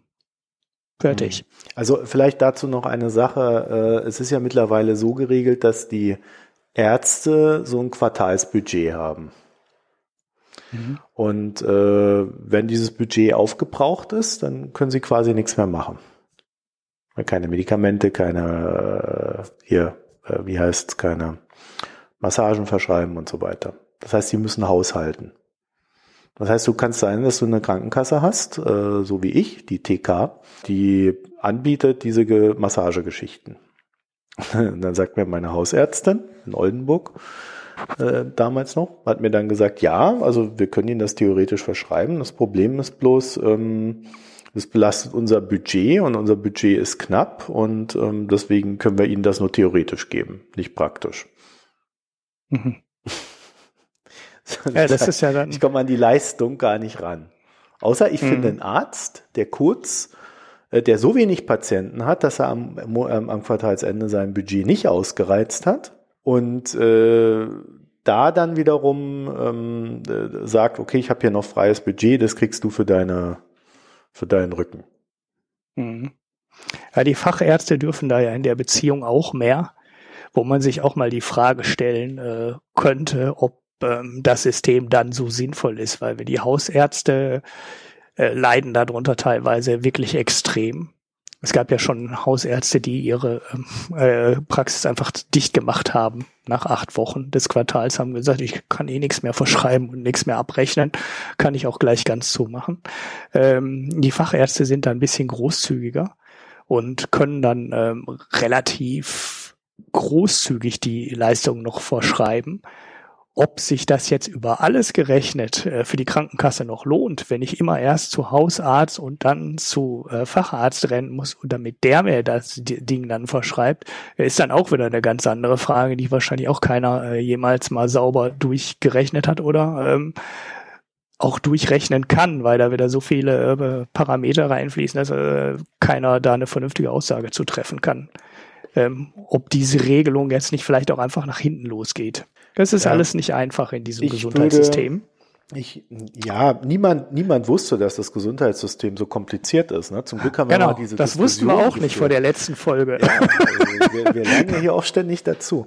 Äh, ich will am Ende noch einen, einen äh, Gedanken dazu äh, dann auch noch in den Ring werfen. Also dann haben wir, glaube ich, auch wirklich alles an diesem Thema erschöpfend diskutiert. Äh, und ihr könnt dann noch mal in, na, auf unserer Seite und so, und dann macht ihr noch mal ein bisschen, noch mal eine Runde. ein, ein Gedanken noch. Ähm, es könnte sich im Nachgang als sehr gefährlich erweisen, wenn man beginnt bei einer nicht ganz so lautstarken Gruppe oder vielleicht bei einer äh, nicht ganz so starken Gruppierung zu beginnen, allzu wirtschaftlich zu denken. Weil wenn man dieses Denken erstmal impliziert hat bei den Krankenkassen, dann fällt es auch irgendwann auf einen selbst zurück. Mhm. Weißt du, was ich meine? Ja, ja, ich äh, weiß, was du meine, wo, meinst, aber ähm, in ähm, so einer Gruppendynamik ähm, und bei einer Pflichtversicherung in der Krankenkasse weiß ich jetzt nicht, welche Gefahr du da siehst. Also das Aussieben von Patienten. Nein, ich ähm, meine, äh, das ist ja auch eine Sache, die den Krankenkassen auch schon länger unterstellt äh, wird. Ne? Also dass sie dann bei alten Patienten, die teuer werden, äh, ja, denen dann halt absichtlich ähm, äh, Sachen ganz langsam da besser gesagt gar nicht ähm, verschreiben oder es halt rauszögern, ähm, die Leute mit Papierkrieg ähm, nerven, in der Hoffnung, äh, dass diese Patienten dann halt äh, dass die dann halt die Krankenkasse wechseln und die teuren Patienten dann irgendwo anders hingehen, weil sie irgendwann genervt sind. Also die ähm, Gerüchte gibt's ja auch. Ich weiß nicht, inwieweit sie zu belegen sind. Ich glaube, die Wirtschaftswoche hat gerade diese Woche irgendwas dazu, ne? Oder wer war das denn? Irgendeine Zeitschrift. Also das kann sie mir gerne mal schicken, das höre ich jetzt gerade zum ersten Mal. Das nee, also Print, würde ne, da war online nix. auch gegen das Gesetz verstoßen. Also da könnte man sicherlich was tun. Also ja, ja. Naja. Du äh, weißt nee, nur nicht, was nee, die was Leute ich, da draußen machen, ne? Die nee, was real meine, existieren, wechseln nein, vielleicht einfach lieber ist, wenn die Kasse. wenn du dazu aufrufst, die, äh, dass die Krankenkassen äh, besonders ökonomisch äh, agieren bei einer Gruppierung, äh, dann wer, wird diese Krankenkasse äh, oder diese Krankenkassen werden dann halt äh, nicht, da fängt es mit dieser einen an und geht dann halt komplett durch. Ja, es, es betrifft irgendwann jede Gruppierung, diese Ökonomisierung des Denkens. Und ich finde es immer total interessant, dass die gleichen Leute, die sagen, die SPD ist nicht sozial genug, immer wieder mit diesen Argumenten dieser Ökonomisierung, äh, dass, man, dass man das doch ökonomisch so nicht rechnen und so sehen kann, ankommen. Ja, und äh, da, äh, da, also um überhaupt das System wieder menschlicher zu gestalten und weniger zahlenaffin, müsste man halt auch mal damit aufhören. Weil man redet damit ja quasi den Neoliberalen äh, das Wort. Ja. Hm. Und, das, ja, und du schaffst damit das System, was du kritisierst. Das ist total geil. Ja, also äh, deswegen, Ja, aber wie willst du anders argumentieren? Also ähm, das, das Ach, halt du, man kann bei dem, wir haben ja jetzt bei dem Thema sehr viele Facetten hier aufgemacht. Wir haben ja teilweise mhm. polittheoretische Diskussionen hier gehabt. Also ich glaube schon, dass es sehr viele Möglichkeiten gibt, das Ding zu diskutieren aber äh, immer nur in dieser, dieser rein ökonomischen und äh, das lohnt sich nicht, das muss weg und um damit dann jemanden, äh, wo man einfach anderer Meinung ist, dann aus dem, ja, Anführungszeichen aus dem Markt rauszudrücken, äh, das ist dann halt auch etwas, was auf einen zurückfällt bei einem anderen Thema, wo man dann halt selber aus dem Markt rausgedrückt wird. Und ich denke, das sollte man immer im Hinterkopf haben, wenn man diese Diskussionen auf dieser Ebene führt. Ja, das ist halt heute ja. Homöopathie und morgen ist es halt das äh, neue innovative Krebsmittel, äh, wo die Krankenkasse halt sagt, ja, oh, das rechnet sich jetzt nicht. Ja, das, das entscheidet die ja sowieso nicht. Ja, aber du weißt, das was ja ich genau, meine. Die, die, die, ja, ja, ich verstehe, was ja. du meinst, aber ähm, das, deshalb läuft das Argument aber, glaube ich, ähm, auch in die äh, Lehre, weil ähm, genau das ja nicht passiert. Die Krankenkassen entscheiden ja nicht selber, welches Medikament bezahlt wird oder nicht. Ja, aber äh, du kritisierst die Krankenkasse und es findet politisch seinen Ausdruck. Ja, natürlich kommt das äh, über den Weg dann auch mit zurück. Das ist doch nicht nur so einseitig, diese eine Sache, sondern dann gibt's ja dann diesen äh, da gibt's doch irgend so, ein, so, ein, so eine Institution, die das dann wieder alles zuteilt, was sie wieder alles machen dürfen. Ne? So war das. Doch. Genau. Ja. ja. Glaubst du, die ticken außerhalb dieses Systems dort? Naja, ich glaube, die haben nie ein homöopathisches Mittel ähm, ich weiß nicht, ob das überhaupt durch deren Hände ah. gelaufen ist. Äh, aber das, das, das, das, war, das weiß ich jetzt ehrlich gesagt, das weiß ich jetzt ehrlich gesagt ähm, nicht. Die Diskussion, die werden wir, äh, die hast du ja in dem System sowieso immer drin. Und raus kriegst du die, äh, raus kriegst du die sowieso nicht. Ja, doch. Lass dir mal so Medikamente Nein, du kriegst sie nicht raus, aber du schaffst Mehrheiten für die ökonomische Seite. Ja, aber bei wenn 99 Prozent der Leistung sowieso an der Stelle äh, zentral entschieden werden, was bezahlt wird und was nicht bezahlt wird. Ich weiß nicht, ob, ob, ob das Argument dann ein entscheidendes ist. Also, ja, ich nein, das ist ein eins von vielen. Also ich, ja, also ich glaube, wir haben ja sehr viele Facetten jetzt ja. eben abgedeckt und das ist halt eine davon. Und das kumuliert äh, führt dann zu etwas. Ja, aber das ist halt ein, ein Aspekt, äh, den zumindest ich in meinem ökonomischen Denken eigentlich immer versuche mit zu berücksichtigen, dass wenn ich schon streng ökonomisch äh, etwas verargumentiere, dass es dann auch gesellschaftspolitisch für mich Sinn machen muss. Ja. Und das gehört zusammen, das kann man nicht trennen. Wenn ich aber nur ökonomisch immer argumentiere äh, gegen die Bösen in Anführungszeichen oder die, die ich halt für böse halte, äh, dann denke ich nicht gesellschaftspolitisch, aber und, und falle mir damit selber in den Rücken bei anderer Gelegenheit dann. Darauf wollte ich hinaus. Äh, das mhm. ist nicht das einzige Argument für irgendwas, sondern das ist halt ein Aspekt von diesen ganzen, den wir jetzt besprochen haben. Und ich halte mhm. das nicht für den unwichtigsten. Ja. Na gut, auf, äh, so aufgrund des Anteils der Leistung, die die Krankenkassen selber festlegen dürfen, halte ich den jetzt nicht für so wahnsinnig wichtig, aber ich verstehe verstehe den Gedanken. Im Endeffekt hast du es ja sowieso hin, äh, drin im ja, System. Ja, es, geht, es geht dabei nicht nur um Krankenkassen. Du formst Gesellschaft durch diese Diskussion ja. und durch dieses ja. Denken, was du da verankerst in den Institutionen. Und Krankenkassen sind wichtige Institutionen in unserem Leben, ja, in unserer Gesellschaft. Noch. Wenn, Noch. wenn am Gesundheitssystem weiter gekürzt wird, werden sie immer unwichtiger. In den USA bald nicht mehr. So. ja, Kapitelmarke. So, jetzt haben wir den Bogen wieder geschlossen. Jetzt sind wir ja auch schon wieder bei anderthalb Stunden. Das ist ja alles ganz schrecklich. Jetzt ja, haben wir fies. uns ja hier, glaube ich, eine Dreiviertelstunde über den Quatsch unterhalten. Hoffentlich kommt im April die Studie nicht von der TK. das müssen wir nochmal drüber reden. Dann haben wir ja alles abschließend behandelt. Außer da steht was Neues drin. Ja, da, da, da warte ich noch drauf. Also ich habe ja vorhin schon meine Meinung zu Studien von Institutionen geäußert. Und äh, in dem Sinne wäre das Ergebnis der Studie ja dann äh, so ziemlich entlang der Argumentationslinie der TK zu finden. Aber das wollen wir niemandem unterstellen, ne? Nicht, dass Nein. wir hier noch eine Abmahnung kriegen oder ähnliches. Ähm, hast du einen Pick? Ich habe einen Pick. Weil wir jetzt eine lange Sendung haben, mache ich mal einen kurzen Pick. Ähm, und ausnahmsweise mal kein. Ja, ja, ich habe da mehrere reingeworfen, aber ähm, lange Sendung, kurzer Pick. Ähm, diese Podcast-Folge, äh, Serie ist natürlich viel zu lang. Der eine Podcast ist auch zu lang. Ich empfehle mal ähm, den Zeitartikel über die Deutsche Bahn Gütertochter, also Deutsche Bahn Cargo.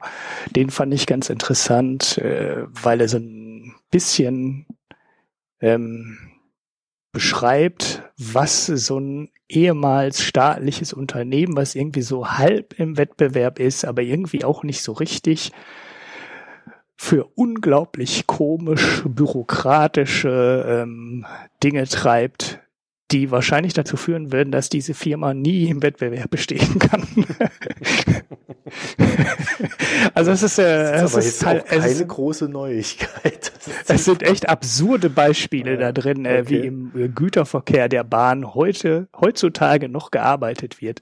Ähm, ich bringe nur so ein, ein Beispiel. Ähm, jeder ähm, Zugfahrer oder Lokomotivführer, wie heißen die eigentlich? Zugführer heißen die, glaube ich, in offiziell. Aber Bahn. die heißen, glaube ich, in den ICEs und in den normalen Zügen Zugführer. Ich weiß nicht, ob das auch in den Güterzügen so ist. Ja, okay, sagen wir einfach Lokomotivfahrer, so mit dem Wort weiß jeder, äh, weiß jeder, äh, was gemeint ist. Die müssen, die dürfen nur Strecken abfahren, die sie kennen. Das heißt, äh, die, der darf nicht einfach ähm, von Essen nach Hannover fahren, wenn er die Strecke Essen-Hannover nicht mit einem Lotsen mehrfach offensichtlich vorher abgefahren ist. Ach, das halte ich aber für gut. Mehrfach auf Schienen, an denen Gleise stehen. Also ich meine, die haben ja. deutlich weniger Einflussmöglichkeiten auf den Fahrtweg nein. als ein Autofahrer. Nein, nein, nein, nein, nein. Äh, also ich bin ja, ich bin ja viel Bahnfahrer und äh, äh, es ist halt so, dass ich schon merke, Unterschied im Fahrstil. Und äh, ich glaube schon, dass es so ist. Du musst halt, äh, du musst wissen, wo die Signale stehen, du musst wissen, wie, wie schnell du da fahren darfst, du musst ein Gefühl für die Strecke entwickeln. Also das. Es steht doch dran. Es steht doch daneben. ja, ich, ich, kann doch auch. Ja, äh, aber da geht es doch ähm, darum, da geht's doch darum, dass du auch, äh, dass du auf etwas reagierst, was du kennst. Wenn du es gesehen hast, äh, weißt du, was Sache ist. Ja, du musst es nicht neu einsortieren in deinem Kopf. Du bist viel reaktionsschneller und so weiter. Deswegen machst du ja unter anderem auch eine Führerscheinprüfung. Ja, ja, gut, aber das ist ja auch der Nachweis. Ja, jetzt musst du aber noch ein anderes Beispiel bringen, also sonst äh, lese ich den Artikel nicht. Ne, da nehme ich ja alle guten Sachen äh, raus. Also den. also ich finde das nur zwei ich, lustige, ja.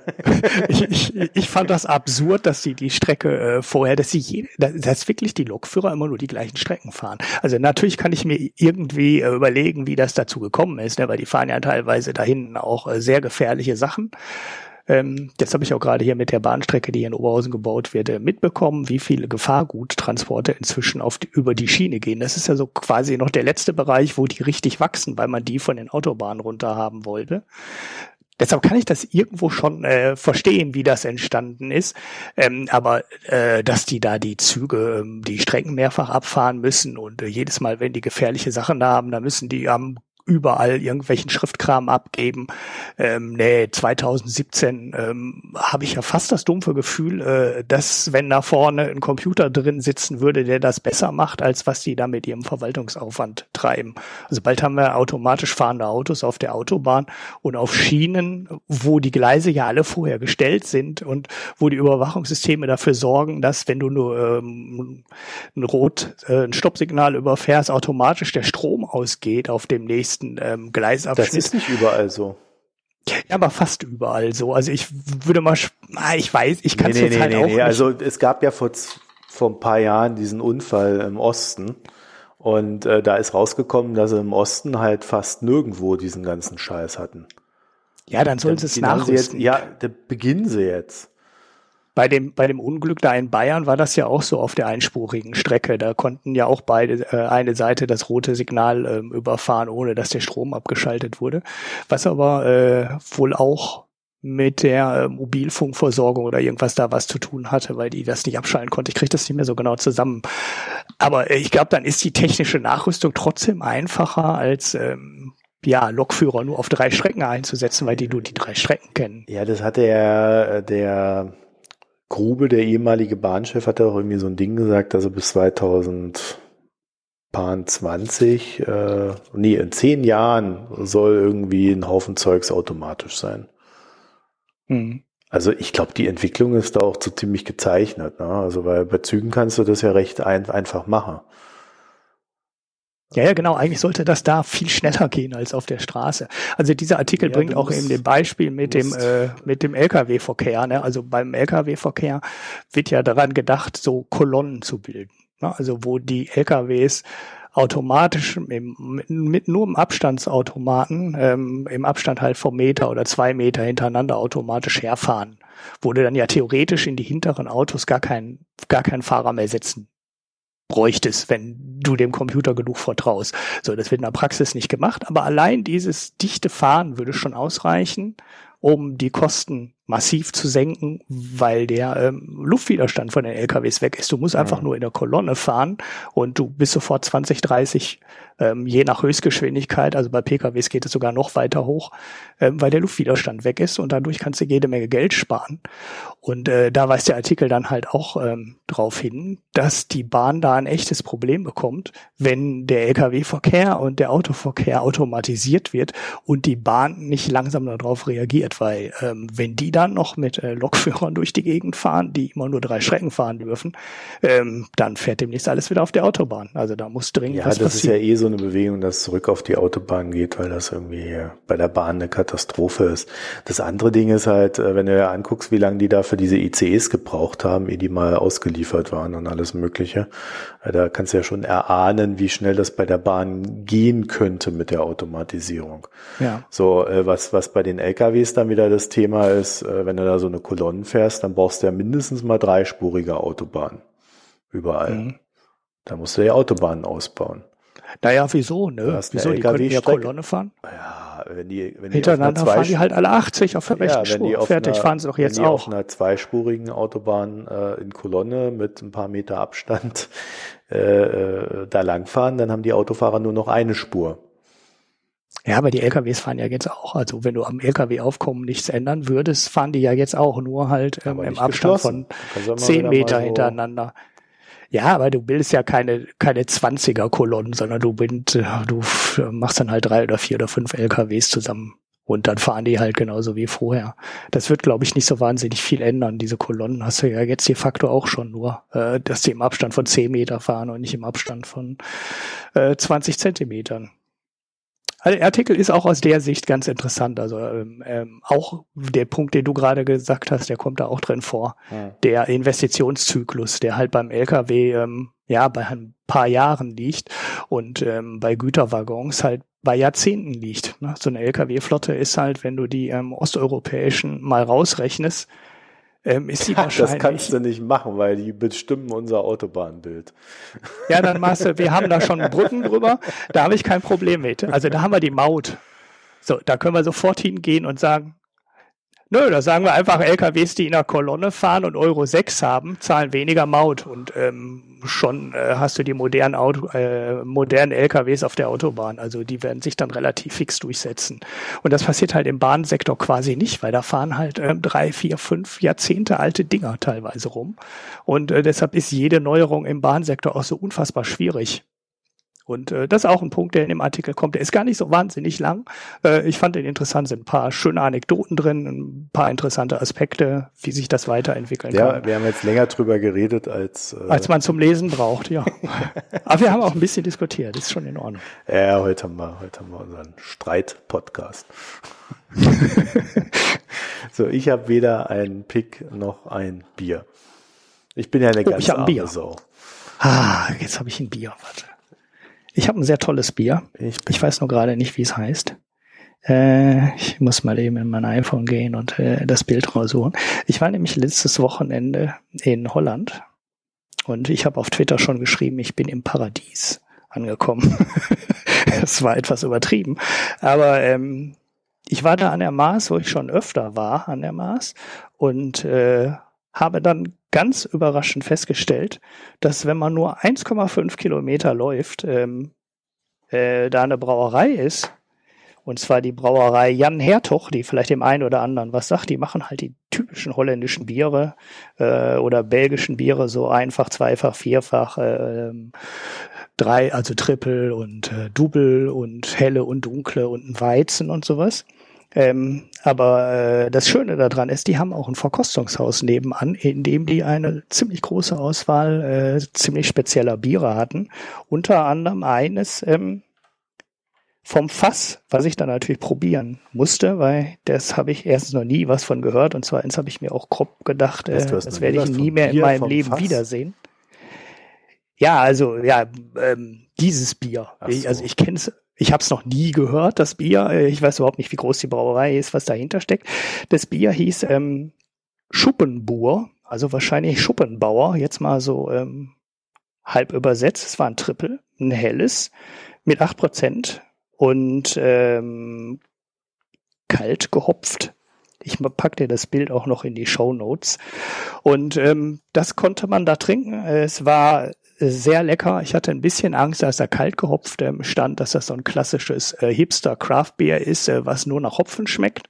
Äh, es war aber äh, sehr, sehr angenehm. Wie fast immer habe ich nicht gemerkt, dass da acht Prozent drin ist. Ähm, das äh, schaffen die immer ziemlich gut äh, du verstecken. dann einfach immer um. Nö, nö, ich musste ja nachher noch, äh, ich musste nachher noch zwei Kilometer wieder äh, dar Darüber wollen wir jetzt und, nicht reden, dass du da alles noch zum, abfahren musstest. Zum Parkplatz. äh, und ähm, das war schon, äh, das war schon sehr gut. Und die haben wirklich jeden Monat ein wechselndes Bier, also jedes Mal so ein spezielles Bier, was dann noch verkauft wird.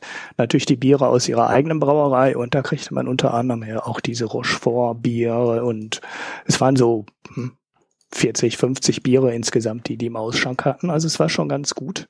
Die Ferienwohnung nebenan habe ich mir schon angeschaut. Ist leider äh, permanent ausgebucht. Hättest du dich ähm, da einquartiert, oder?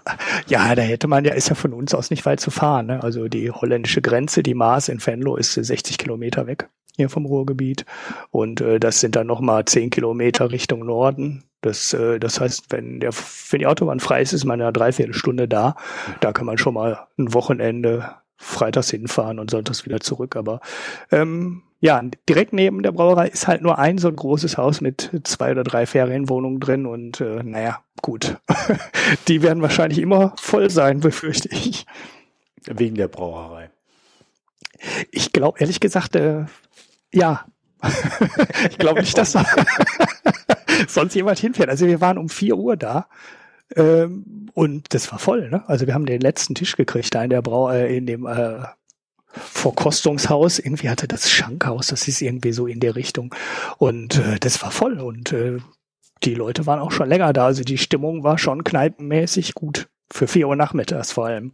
Ja, also Schuppenbuhr, wenn ihr das mal irgendwo seht, äh, es sind so Spielkarten drauf. Und ähm, ja, es heißt wahrscheinlich auch eher so Schruppenbur. Ähm, es sind so Spielkarten drauf. Ähm, vielleicht hat das auch irgendwas damit zu tun. Vielleicht ist auch Schuppenbur die Spielkarte. Kann auch sein, ne? Hm. Schuppenbauer, wie ja, heißt denn das? Ahnung. Ja, Big Bauer. Andere Interpretation. Ja, auf jeden Fall sehr gutes Bier, was ich wahrscheinlich nie mehr sehen werde in meinem Leben. Weil in Flasche, in der Flasche hatten sie es auch nicht im Ausschank. Also sie hatten von der Brauerei nur ähm, dies eine Fass da. Jetzt, und im April gibt es wir alle oh, bis, an die Ende, bis ans Ende unserer Tage neugierig. Ja, das, das ist das Schicksal. Ich habe es wenigstens einmal getrunken. okay, dann kommen wir mal zum Ende für heute. Oder, oder möchtest du noch irgend, irgendwas äh, loswerden? Nö. Wir hatten Big Data Nachklapp und so weiter, machen wir aber nicht mehr. Da ah, können wir sowieso nee, noch nicht schon zu. wieder über Big Data reden. Nö, nö. Sag ja, machen wir. Wir, wir, wir können ja dazu nur erwähnen, dass äh, es auch da wohl ein, äh, eine, eine gewiss, ein gewisses Unverständnis gegenüber meinen Ausführungen gab. so naja, wobei Gefühl, der, ja? Der Kommentar war eigentlich in deine Richtung. Der eigentlich meinte, was hat der Netflix da überhaupt festgestellt? Dass Krimis gut laufen, wussten wir auch vorher. Ja, ich dachte, du hättest also, da irgendwie auf Twitter auch noch irgendwie. Äh, nee, nee, auf Twitter kam da was, das kriege ich jetzt aber nicht mehr zusammen. Aber im, im Blog war halt noch ein Kommentar dazu, der eigentlich auf deiner Linie war. Ja, ja, guter Mann, wer auch immer das war. Ich habe ich hab, ich hab, ich hab nach, ich hab nach, ich hab mir gedacht, ich habe ja äh, zu dem zu dem äh, besagten Thema ausreichend mich geäußert beim letzten Mal und jetzt ja nochmal. Da muss ich dann nicht auch noch diskutieren. Ich habe ja auch hier genug zu tun. Dazu komme ich zu gar nichts mehr. Aber ja, du musstest ja auch nur, hättest ja auch nur sagen müssen, genau richtig. Max, hast ja genau richtig erkannt. So ist das. Netflix ist auch nicht toll und Big Data taugt. Ich meinte eher das andere Thema da. Ach so, okay. Ja, also wir hatten ja ein paar Themen. ein paar streitbare Themen. Gut, ähm, dann sind wir für diese Woche durch. Ich hoffe, dass wir nächste Woche das wieder hinbekommen. Ja, sollten wir schon irgendwie hinkriegen. Ich bin ja hier noch ein bisschen am, am Rudern, aber äh, kriegen wir irgendwie hin. Und äh, ja, wir haben, glaube ich, ganz erfolgreich äh, auf iTunes gewirkt. Also wir haben da drei zusätzliche Sternchengeber bekommen und Geberinnen. Sehr schön, sehr erfreulich. Sehr schön. Ich weiß gar nicht, was das jetzt ausgemacht hat, aber äh, mehr davon. Also ihr, äh, wenn ihr, also nächste Zielmarke ist 30, jetzt sind wir, glaube ich, bei 26. Ja, ja vor allem waren es dreimal fünf Sterne, ne? an, Kritiken, die runtergingen wie Öl. Ja, und an deinem, dein, an deinem Twitter-Zielen arbeiten wir auch noch. Ja, also wenn der Podcast am Freitag noch erscheint, wir wissen leider nicht, äh, ob das klappt noch vor dem Wochenende. Hm. Dann ist ja Follow Friday auf äh, Twitter und ihr könnt gefälligst alle die Mikroökonomen äh, äh, empfehlen, damit wir endlich mal 100 Follower zusammenkriegen. Es geht so nicht weiter. Jedes Mal muss ich äh, hier den Telefonhörer abnehmen vor der Sendung und das erste, was der Marco sagt, ist, äh, wir haben immer noch keine 100 Follower. ja. Die Leute, die Leute folgen doch nur nicht, weil sie genau wissen, wenn wir die 100 haben, kommen sie mit 200 um die Ecke. Nee, das machen wir dann nicht mehr. Dann sind wir ruhig. dann sind wir ruhig. Dann wollen wir nur noch die, da wollen wir nur noch die Kritiken haben, ähm, die iTunes-Kritiken haben, weil ich habe da ähm, letzte Mal in diese Wirtschaftsrubrik ähm, reingeschaut und da sind ähm, also okay, das war wahrscheinlich, sind wir gar nicht in der Rubrik irgendwie richtig drin. Ja, doch, jetzt müssten wir aber drin sein. Wenn wir nicht drin waren, sind wir jetzt drin. Ich habe da ja, Umstellung. Da warte, warte ich mal ab, aber da war auf jeden Fall, ähm, waren da Podcasts drin unter der, auf der ersten Seite bei den Wirtschaftspodcasts, die seit 2008 kein Update mehr bekommen haben und die tauchen da auf, aber wir nicht. Das war, da war ich dann schon. Tauchen schon die dann als, äh, äh, als neu und beachtenswert auf? nee, du kannst da auf irg äh, irgendwo kannst du auf so eine Rubrik klicken klicken und dann bekommst du so eine ganze Seite mit Podcastnamen, die dir auch irgendwie gar nicht hilft, weil da irgendwie nur der Podcastname drin steht. Aber ähm, das ist halt irgend so eine Top 60 oder sowas war das ähm, so geschätzt. Und ähm, da waren wir nicht dabei. Da habe ich ja schon gedacht, das war komisch. Da waren halt nur so Selbstoptimierungs-, also, Werbungspodcasts also, und so also ich, drin. Ich habe jetzt mal den Bereich Wirtschaft aufgeschlagen und wir sind da an äh, äh in, in der ersten Zeile äh, sichtbar. Ja, dann, dann, hast, dann, dann hat deine Änderung im Portlove dann da doch geholfen. Aber gibt uns trotzdem viele Fünf-Sterne-Kritik oder mindestens Vierer oder gebt die Kritik und hinterlasst Kommentare und macht alles, was wir euch sonst am Ende der Folge auch sagen. Seid unsere willigen Erfüllungsgehilfen. okay, gut, dann äh, würde ich sagen, belassen wir es für diese Woche. Ach ja, und vielen Dank für die, für die Spenden. Wenn auch ihr uns äh, kleine Spenden zukommen lassen wollt oder auch große, ich will ja jetzt ja niemandem was ausreden, äh, dann könnt ihr das äh, auf unserer Internetseite tun. Da ist so eine schöne Liste an Möglichkeiten. Äh, Habe ich eigentlich jemals zu dieser Liste der Möglichkeiten dieses, dieses Steady hinzugefügt? Ja, das hast du ja ah, äh, im, nee, auf der Seite glaube ich nicht. ich vergesse, ich vergesse das immer. Ich sehe so lauter erfolgreiche Steady-Kampagnen und äh, irgendwie keine Ahnung. Aber äh, unsere, unsere Hörerinnen und Hörer sind wahrscheinlich auch dann eher so oldschool mit Patreon und PayPal und äh, einfach Banküberweisung unterwegs, oder? Naja, ja, das weiß ich ja. Wie auch immer, ich gucke hier gerade. Nee, Nach dem Affiliate-Link von ähm? Dings hat ja auch mal jemand gefragt, ne? nach so einem Affiliate-Link von Amazon. Ähm, oh, aber ja. den musst du einrichten, weil du das über das Konto laufen musst. Ach ja, das ist ja, da habe ich immer keine Zeit für. Ich habe irgendwie das sogar äh, für, für irgendeinen so alten Blog, das könnte man da mal da ranschließen, keine Ahnung. Ich finde ich finde ja dieses Amazon äh, äh, bei, bei Lage der Nation haben die ja irgendwann mal diesen Aufruf gemacht mit diesem Amazon-Zeugs und haben dann dazu gesagt, jetzt zocken wir Amazon ab. Was natürlich ziemlicher Quatsch ist, weil Amazon da ziemlich genau rechnet, was ihnen das bringt oder auch nicht bringt. Ne? Hm. Also. Du, du, kannst das ja sogar offiziell bei Amazon machen, ne? Haben die nicht auch so ein offizielles Programm? Ja, ja klar, da bin ich doch da, da bin ich angemeldet. Ja, nein, äh, wo du über Amazon sagen willst, äh, sagen kannst, dass die ähm, Affiliate-Gebühren an irgendeinen guten Zweck gehen. Ich meine, die hätten mal sowas gemacht. Wie hieß denn das? Amazon Smile. Da sind wir etwa kein guter Zweck. Ja, wir sind natürlich auch ein guter Zweck, aber wenn du das mit dem Affiliate-Link nicht willst und nicht daran denken willst, dass du immer über den Link äh, äh, vom Blog dann da einsteigen musst oder sowas, dann kannst du da auch, glaube ich, was voreinstellen und dann geht das Geld irgendwo hin. Ich habe mir das nie angeguckt, ähm, wohin das dann geht und was man da auswählen kann und ob das wirklich das gleiche ist, was man ähm, als Affiliate auch bekommt, also die gleiche Menge Geld. Ähm, keine Ahnung, aber das ist natürlich drin in der Kalkulation von Amazon. Ja, klar. Also es ist kein Amazon abzocken oder schröpfen oder sonst was.